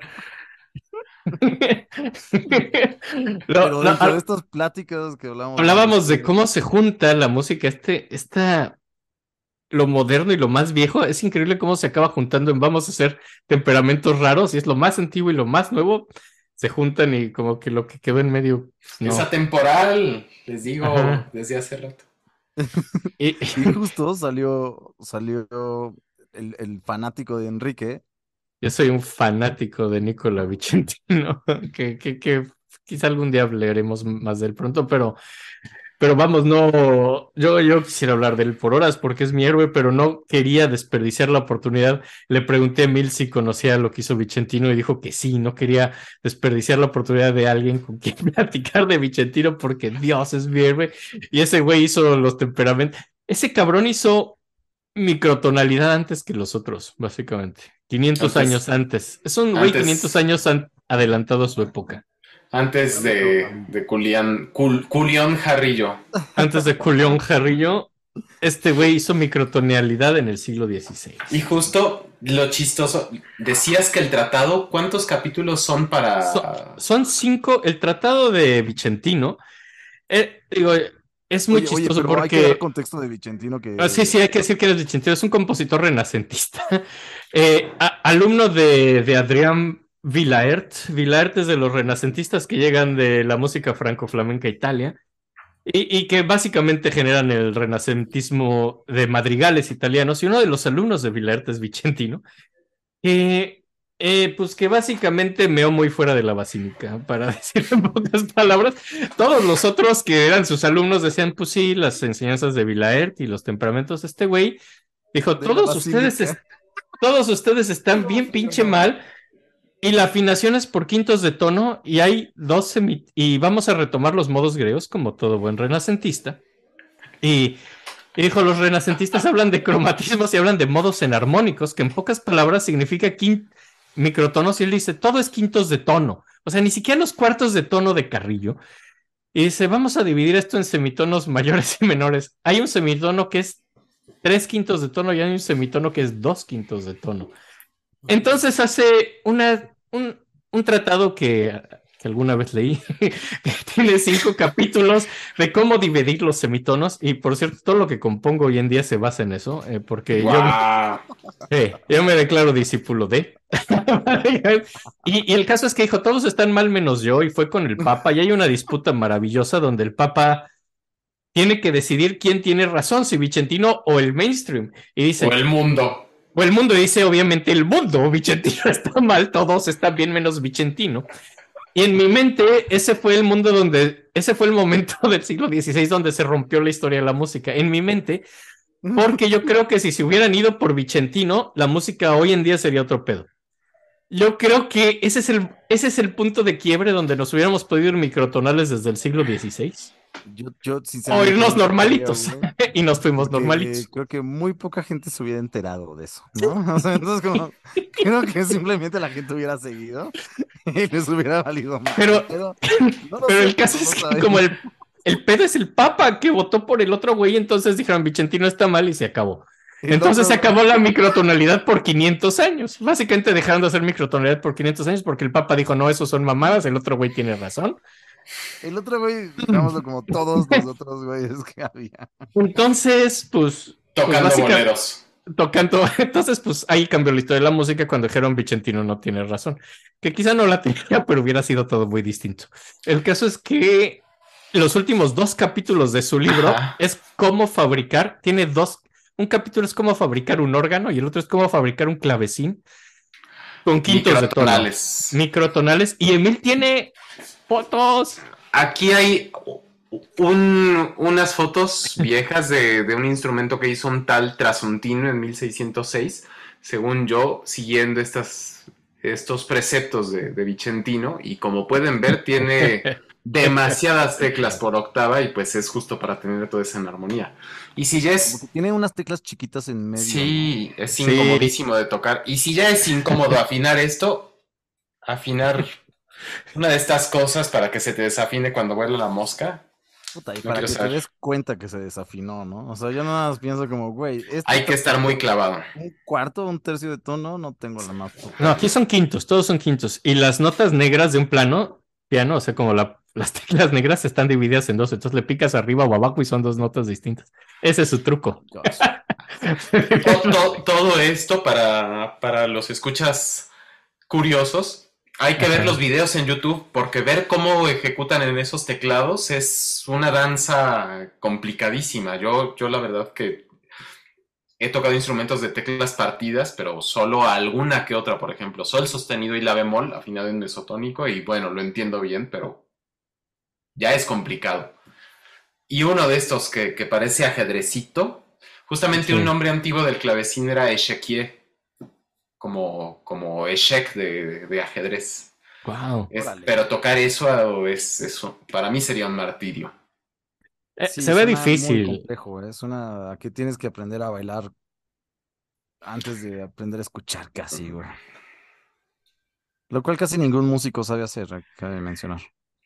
No, eso es lo que decimos para como excusa. O sea, cuando estás bailando con alguien y te dice, oye, no bailas bien, dices, no, es porque soy músico y Sí, estoy sí. analizando. Ah, ¿Qué dices? Ah. Así de, estoy analizando la armonía, no puedo controlar mis pies. nah, a, buen- a buena gana de bailar, pocos son es menester.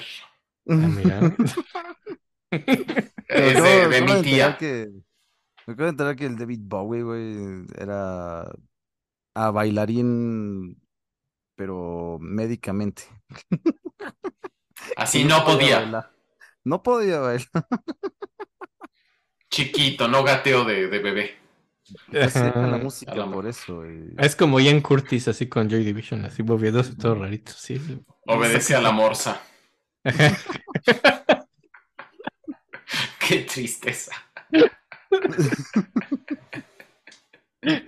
Hablando de baile, Ajá. para, para, para no depositar fuera del recipiente como Vicentino. Como Vicentino. Propongo que oigamos de Damaso Pérez Prado el Mambo Barroco, donde graba la maestra Luisa Durón, clavecinista mexicana, quien fue la, la que trajo la escuela de Leonhardt a, a México. Aquí vive, atrás de la alberca olímpica, y le mando un abrazo.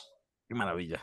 A ver, Nos llega a escuchar, hombre, saludos de todas las tías que existen en sí, México. hay, hay muchas tías queridas. A ver, ahí Para todas mis tías, el Mambo Barroco. Wow.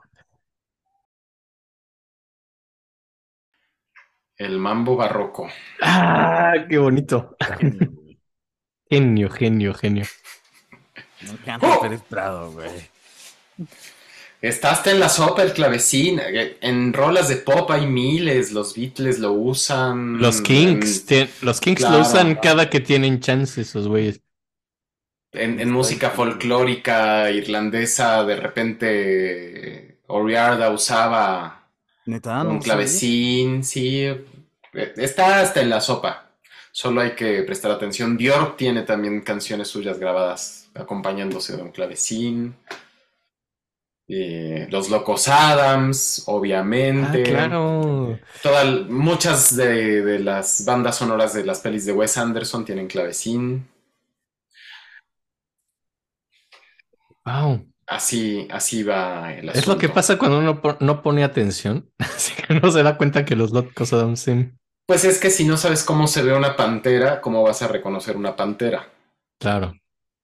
Y también en mucho rock de, pues de los 60 ¿no? ¿Sabes? Como Sí. 70 y está también como a full. Eh, güey. eh, te digo, y para mí los Kings son así el epítome del rock clavecinero, así. No hay disco donde no quieran hacer algo súper británico con ponte, clavecín. la, ponte, ponte una, güey, ponte una. Ponte una así que suene a Rule Britannia. ¿Quieres que ponga uno de los Kings de Pues clavecín? ponla, ponla. Pues va, porque son chidos esos güeyes. Estamos en eso. Pues en eso andamos. Pues ahí les va. De Arthur and the Rise and Fall of the British Empire. ¿Cómo se llama este pinche disco que tiene un disco, un título larguísimo? Bueno, ahí les va.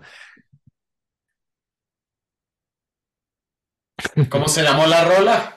Se llama, esta rola se llama, eh, se, se llama She's Got a, ah, se llama.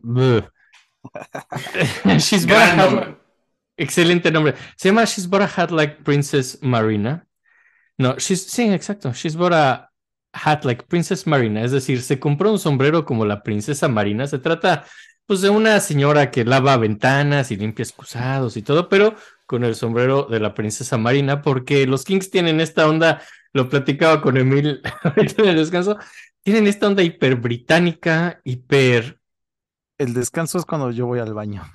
el descanso es- son, son tan británicos, son tan británicos. En el mismo disco de Rise and Fall of the British Empire, eh, hablan de. Tiene una canción que se llama Afternoon Tea, que se trata de el deleite que es tomar el té por las tardes, eh, lo cual recomiendo mucho si se tienen el Es tiempo. un gran deleite, sí. Es un deleite, yo concuerdo, si tienen el tiempo, háganlo, tomen el té.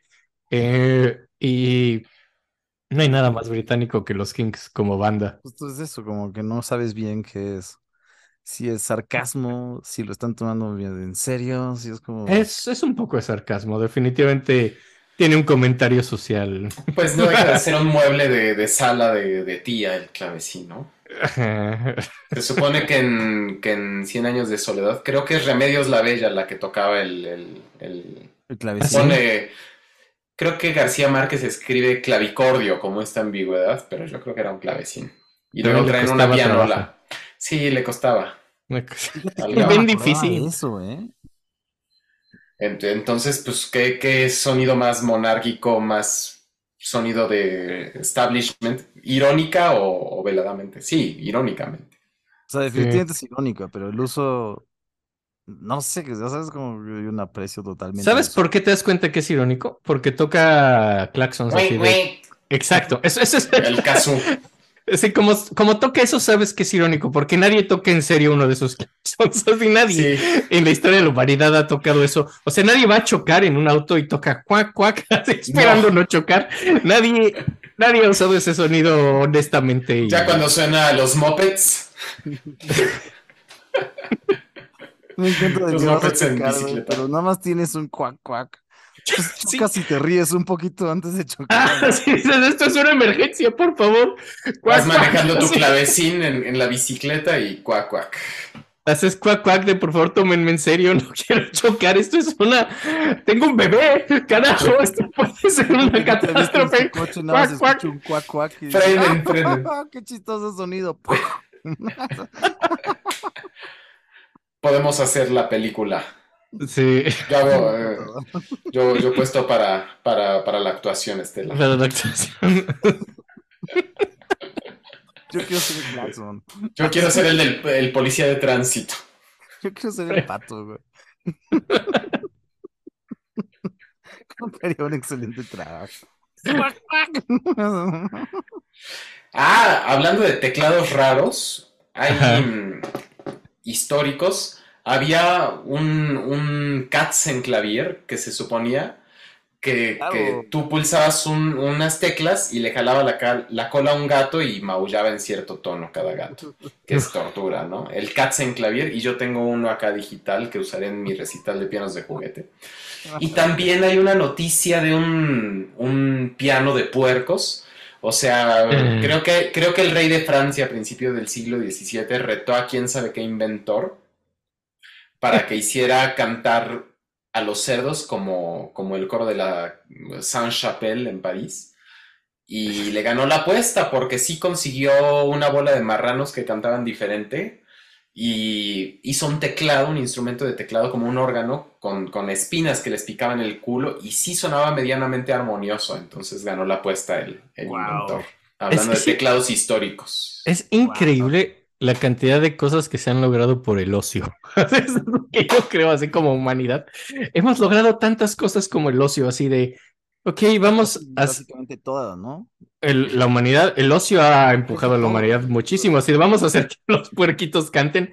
¿Qué tal que ponemos un señor en la luna? O sea, esta humanidad ha sido empujada por el ocio de una forma increíble. Darse el tiempo de afinar. Pues dicen que la cocina no es lo que permite el tiempo de ocio y la creatividad. Que el cocinar los alimentos te, te ahorra el tiempo de digestión y la ingesta de calorías es más rápida, entonces ya puedes dedicarte a tocar el clavecín, a hacer un programa de radio, a escuchar programas de radio largos, a... Y estoy seguro que la cocina fue un problema de ocio, güey. Como que alguien, chance estaba ahí sin mucho que hacer. Se quema mi casa y mira, aquí había un, un filete. Ah, Claro. Los parques son una cosa de ocio increíble. O sea, está la naturaleza, llegas a un paraje desierto, tiene vegetación. Porque llegas y no hay nada, hay vegetación, hay árboles, los, los tiras, haces una ciudad alrededor y dices, sí, pero en este cuadrito voy a poner vegetación. Es lo que ya había. El, el ocio como motor de la humanidad es una cosa fabulosa. Yo lo amo nos mucho. Quedó, nos, nos quedó de huevos esta ciudad, pero ¿qué tal que ponemos otra vez lo que estaba aquí en medio? ¿Sabes? Como el lago, aquí ya estamos a dos de que vuelva el lago a Tenochtitlan. Puta, ojalá, cabrón. Esta- buenas inundaciones. Está, está reclamando la tierra, ¿eh? Y ya ha habido varias propuestas como similares de tratar de hacer los, los canales como viaducto, ciertos canales que quieren revivir y yo creo que es una gran idea, ¿eh? Sería genial. Yo creo que si Vicentino viviera, hubiera abogado por volver a negar los canales de la Ciudad de México y andar todos en panga en vez de, Claro, de microbús. Claro, claro. Menos ruidoso para empezar. Aquí somos anacrónicos, universales, No sé, es el ruido como... monárquicos. Sí, no, no, no, no, sería maravilloso, güey. Pero... Un son- choque de chalupas. Choque de chalupas. pero Entonces, sí. sí. Los bucaneros. Los volcanes. Pues para, para, para seguir con estos imaginarios post-novo novohispanos, eh, me gustaría proponerles oír una rola cantada por Mercedes Sosa, compuesta por. Ariel Ramírez y Félix Luna, los mismos de Alfonsina y el Mar. En ese mismo disco de Mujeres Argentinas está esta de Juana Zurduy, que como es una mujer de la, de la independencia del Alto Perú, pues usan el clavecín como alusión a, a la temporalidad arcaica. Y decía René Villanueva de los folcloristas aquí en México que el, que el charango era el clavecín de los pobres. Y a lo mejor el clavecín es el charango de los ricos, por extensión. Entonces, de, de estas técnicas yo también me inspiro para las, las músicas que yo hago, que ahora les, les compartiré después de la señora Mercedes Sosa. Ahí va Mercedes. Vamos. Órale, la, la monarquía andina. Ándele, Mercedes Está muy- Sosa. la está- está muy curioso cómo medio lo descontextualiza, ¿no? O cómo lo recontextualiza más bien. No sé muy bien cómo, cómo escribirlo, pero lo vuelve Reapropia, reapropia. reapropia, exacto. Lo Es de- bonita. reapropiación. Lo decolonizan. Ándele. El clavecín descolonizado. Sí, vamos, porque creo que de los ejemplos que hemos oído es el primero fuera de contexto.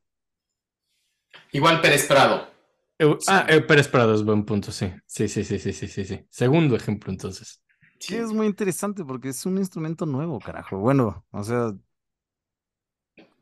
Sí, es nuevo. güey. La idea que tenemos de él tal vez es de que existía antes con música que pensamos que suena tal cosa, pero pero el sonido es nuevo, ¿no? O sea, como no sé, es como que no hay mucho pues eso, ¿no? No hay una escuela tan clara durante varios años que te diga como esto es así, no sé. Eso se me hace interesante, güey. es como el Teremin. Es como el Teremin. Ajá. Es igual de esotérico que el Teremin. el Teremin. Qué difícil, o sea, ¿por qué es tan difícil hacer cosas para Teremin? No hay muy pocas rolas nuevas de Teremin. Casi todas son como interpretaciones de rolas viejas. eh, eh, ese va a ser un gran capítulo el día que lo intentemos, pero Güey, Pues es sí, la banda sonora del santo, ¿no? Exacto, Esas son de las cosas bonitas que hacen. Pero no, pero es que este tiene otra cosa, no, no, no es como que sea nuevo, es, es muy interesante porque es muy viejo, luego desaparece así como que se oscurece un par de cientos de años y luego reaparece, Es- eso es muy bonito esa historia. Es hipster, es hipster. Es, sí, Toco el instrumento más hipster, monárquico y fifí del mundo y yo toco cumbias en el clavecín, Exacto, como buen hipster. como buen hipster. sí, porque carajo se desapareció un par de 200 de años, básicamente, ¿no? Ahí Así nomás, como, güey. ajá, En esas andamos. ¿Qué- ¿Querrían oír música mía? definitivamente. Pues a continuación, ¿qué les compartiré? Oigamos una, una cumbia que, que es muy importante para mí y para el doctor Versalles. La cumbia con ópera del, del grupo regiomontano Okiroki en la versión estelar del doctor Versalles. Les comparto el audio a continuación. Ahí va.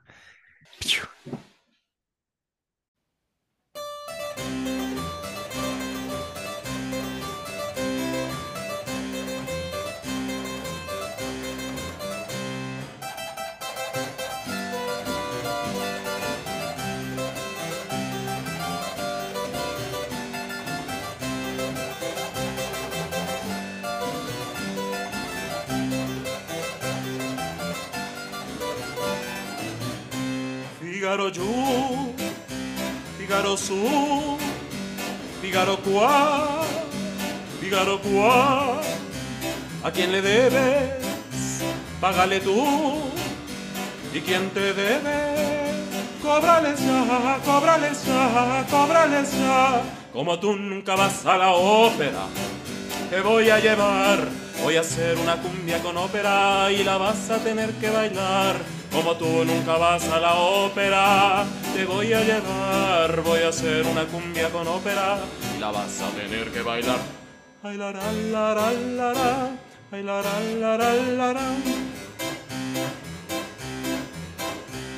No te vayas tan temprano, que el café pronto estará.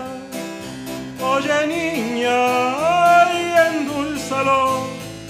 pero ¿cómo lo voy a endulzar?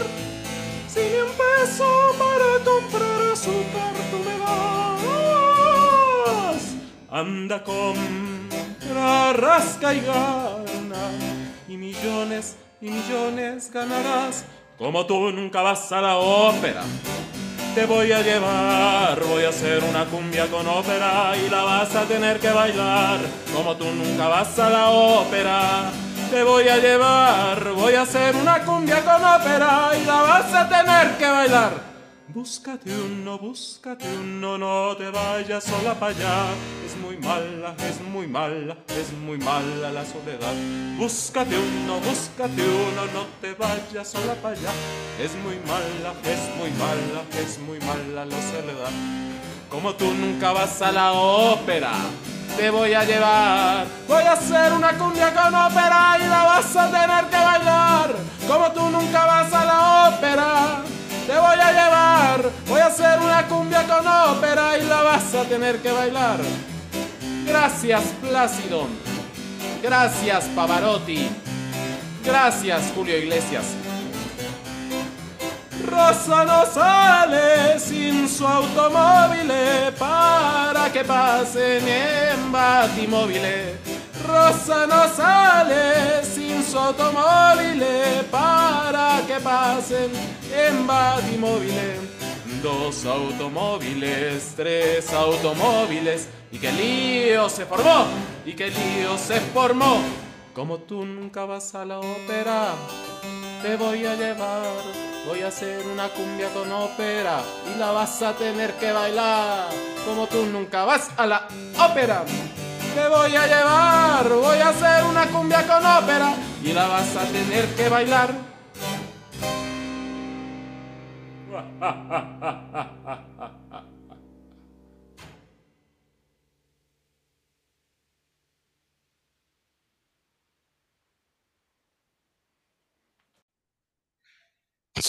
Es muy buena, es muy buena. Es brillante. Yo, yo había oído un cachito en, en tu Instagram Güey, no la veo entera, no mames, está increíble. Sí, no, pues virtud también de, de ¿no? Que, que, tienen la puntada de recuperar estos arquetipos de, la ópera y, y, tropicalizarlos. Y yo lo reabarroco.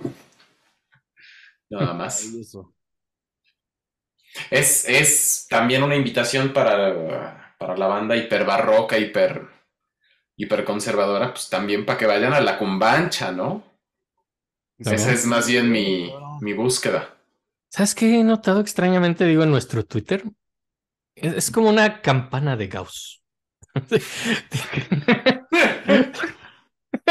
Tienes a la banda super barroca, que también es la banda más cumbiera, y en medio está la banda más romántica del 19, que es la banda que no es ninguna de las dos. Pero los otros dos extremos se juntan, es muy extraño, por algún motivo que no me explico. Yo, yo siento que es porque les gusta la música, güey. Si te gusta la música, no te importa qué, qué pinche género es, ¿no? Pues puede ser. Puede ser. No, pero esta rola no tiene madre, está increíble. Comparto la opinión, es, es, de mis favoritas y esto seguramente será del material que saque muy pronto en un disco del Dr. Versalles. Y en esta misma línea me gustaría proponerles escuchar una canción que yo hice con, letra y, música, que se llama El barco de papel, que está inspirado en algunas tradiciones trovadoras de, América Latina, como las décimas venezolanas o las décimas jarochas. Ok. Pero con, un olorcillo ahí barrocón. Ok, Entonces, ok, Barco de papel. un funky.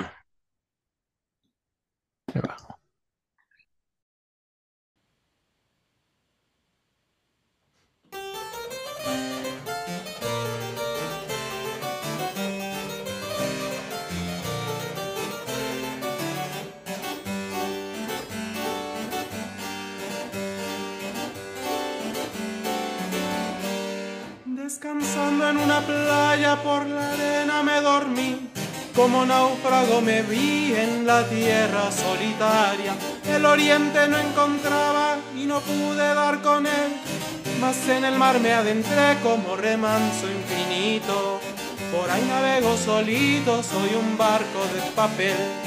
Por ahí navego solito, soy un barco de papel.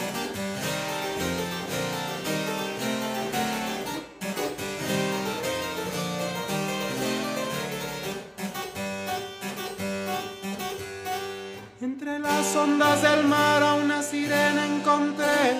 Cuando yo la saludé me dijo, ¿quieres nadar? Me llevó dentro un manglar cual su hermosura ninguna. Se dibujaba la luna en ese lugar que estuve. No más un remedio tuve y navegar por su cintura. No más un remedio tuve y navegar por su cintura. Ya quiero saborear la sal de tus besos que me llevas al mar y me enrendo en tu pelo. Y le pido al mar y le pido al mar que si un día me pierdo entre tus besos. Y le pido al mar y le pido al mar que si un día me pierdo entre tus besos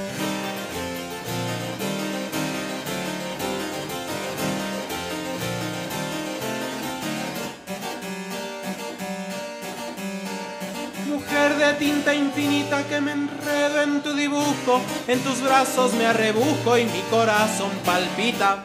Mi barca te necesita, puedes cargar tu pincel para pintarme la piel, pues eres tú la que pinta. Con tus abrazos de tinta y yo seré tu papel. Con tus abrazos de tinta y yo seré tu papel. Ya quiero saborear la sal de tus besos que me llevas al mar y me enredo en tu pelo, mirando las palmeras y el sol por el cielo, y mi hamaca me arrulla y la arena me quema.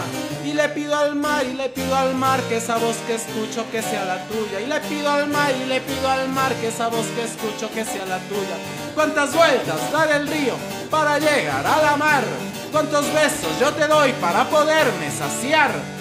Tienes lengua de sirena que me canta junto al mar. No más que tú tienes piernas con las que me haces bailar. No más que tú tienes piernas con las que me haces bailar. Qué calor, qué cosa buena, qué piernas de sirena. Ay, qué revolcón me ha dado con sus olas la marea. Ay, qué revolcón me ha dado con sus olas la marea.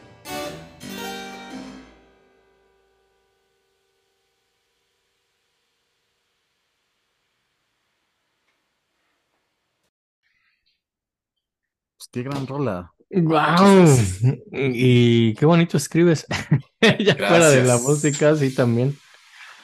Pues la palabra también es música. Sí, sí, sí, sí, sí. Ahí, ahí pienso. Y, Oye, ¿y eso está en, en, en, en, en, en- en una afinación específica o es la... Sí, sí usé un, un temperamento desigual, es el temperamento de Versalles. Ahí afiné como quise, hacia re menor fue lo más puro y, y las, las tonalidades más distantes con más alteraciones quedaron más puercas. Esa Y- es la, la forma en la que yo usualmente afino cuando toco solo. Wow. Sí.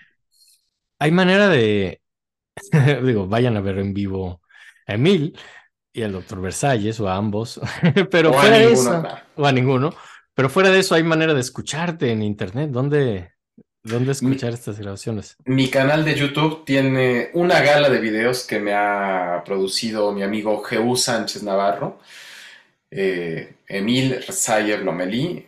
Está El Son de las Poblanas, grabado en la librería Antonia. Hay varias canciones que, que no van a salir en, en el disco nuevo, pero, pero ahí es donde hay más repositorio audiovisual y próximamente estaré en otras plataformas, con Mm. seguridad. Qué maravilla, güey.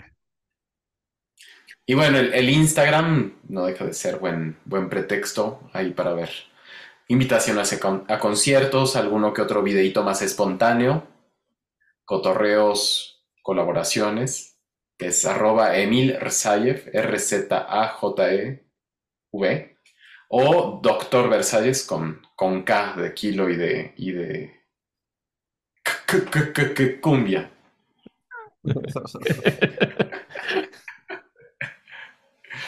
Y después de haber hecho este recorrido, quizá vamos llegando hacia el final. ¿Alguna duda sobre el clavecín y el clavecinismo? Híjole, ¿tú, tú alguna, Pablo? Yo creo que me quedó claro, Servido, ¿eh? Ya hay muchas dudas que tenía que ya esclareciste. y creo que pronto ya no voy a hacer tantas estupideces. Cuando vea Harpsichord ya no voy a decir, ah, coño, ¿por qué? ¿Por qué tengo que traducir esto? Ya, ya, ya sé cuál es. Ya no hay, no hay de otra.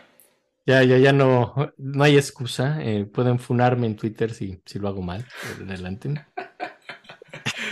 Ojalá que no, ojalá que Ojalá que no, ojalá lo haga bien, eh, pero...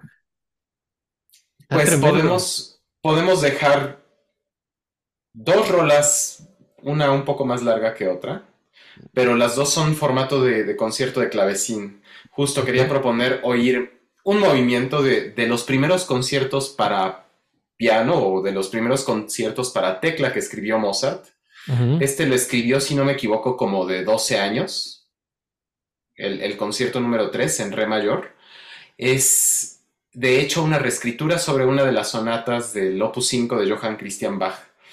Mozart conoció a Johann Christian en su viaje a Londres y se hicieron grandes compas, con buenos años de diferencia.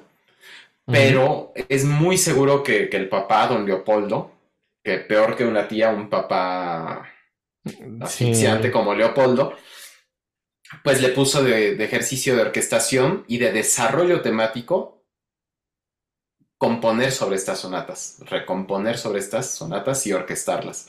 Entonces es la orquestación de Mozart niño para, para cuerdas y clavecín.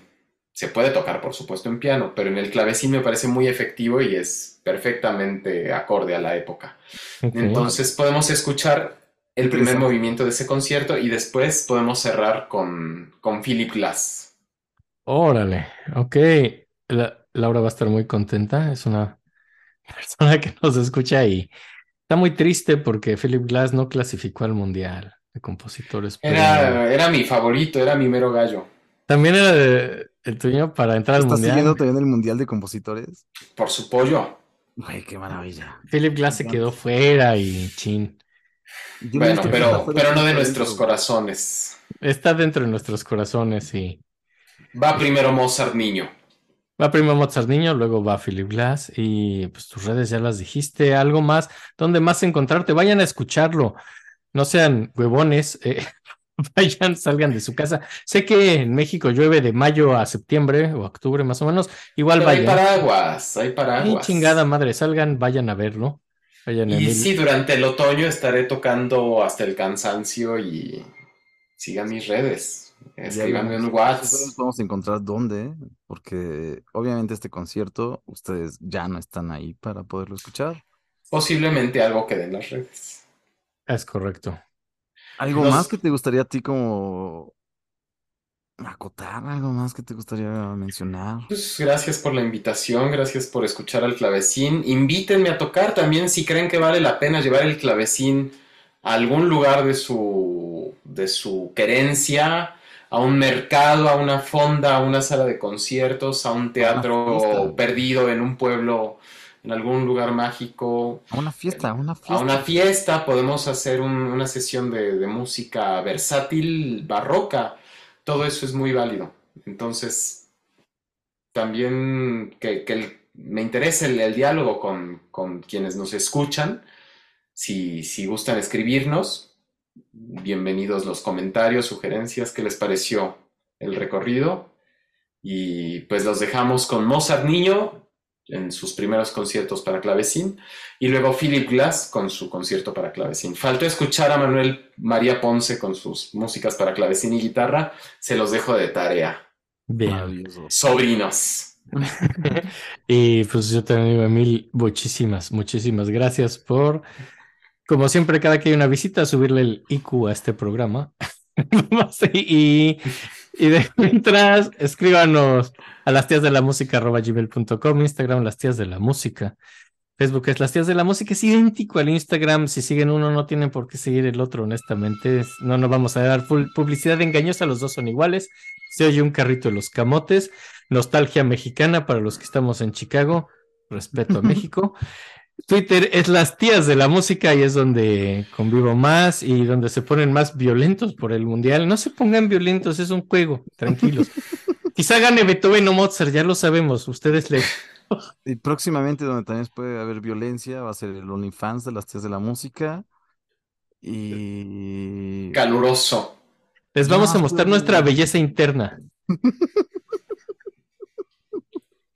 Yo también nos quiero agradecer, de verdad. Muchísimas gracias, Emil. A ustedes, gracias. Fuiste un deus ex máquina para para Sí. la moralidad del programa. en serio. Fuera, fuera de tu gran capítulo, nos salvaste así de, de no tener nada de qué hablar. Es. Ah, lo salvaste. ¿Qué, qué puedo decir? Sí, un Bueno. agradecimiento y un agradecimiento a los escuchas tontos porque no pueden escuchar lo que decimos mientras estamos a sus espaldas.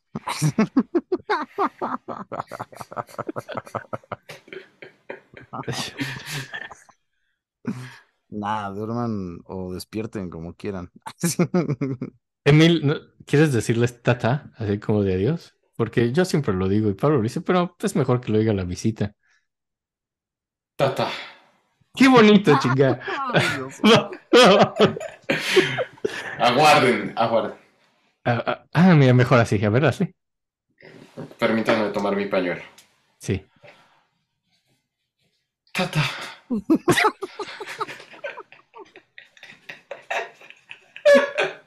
Bien. Ay, no.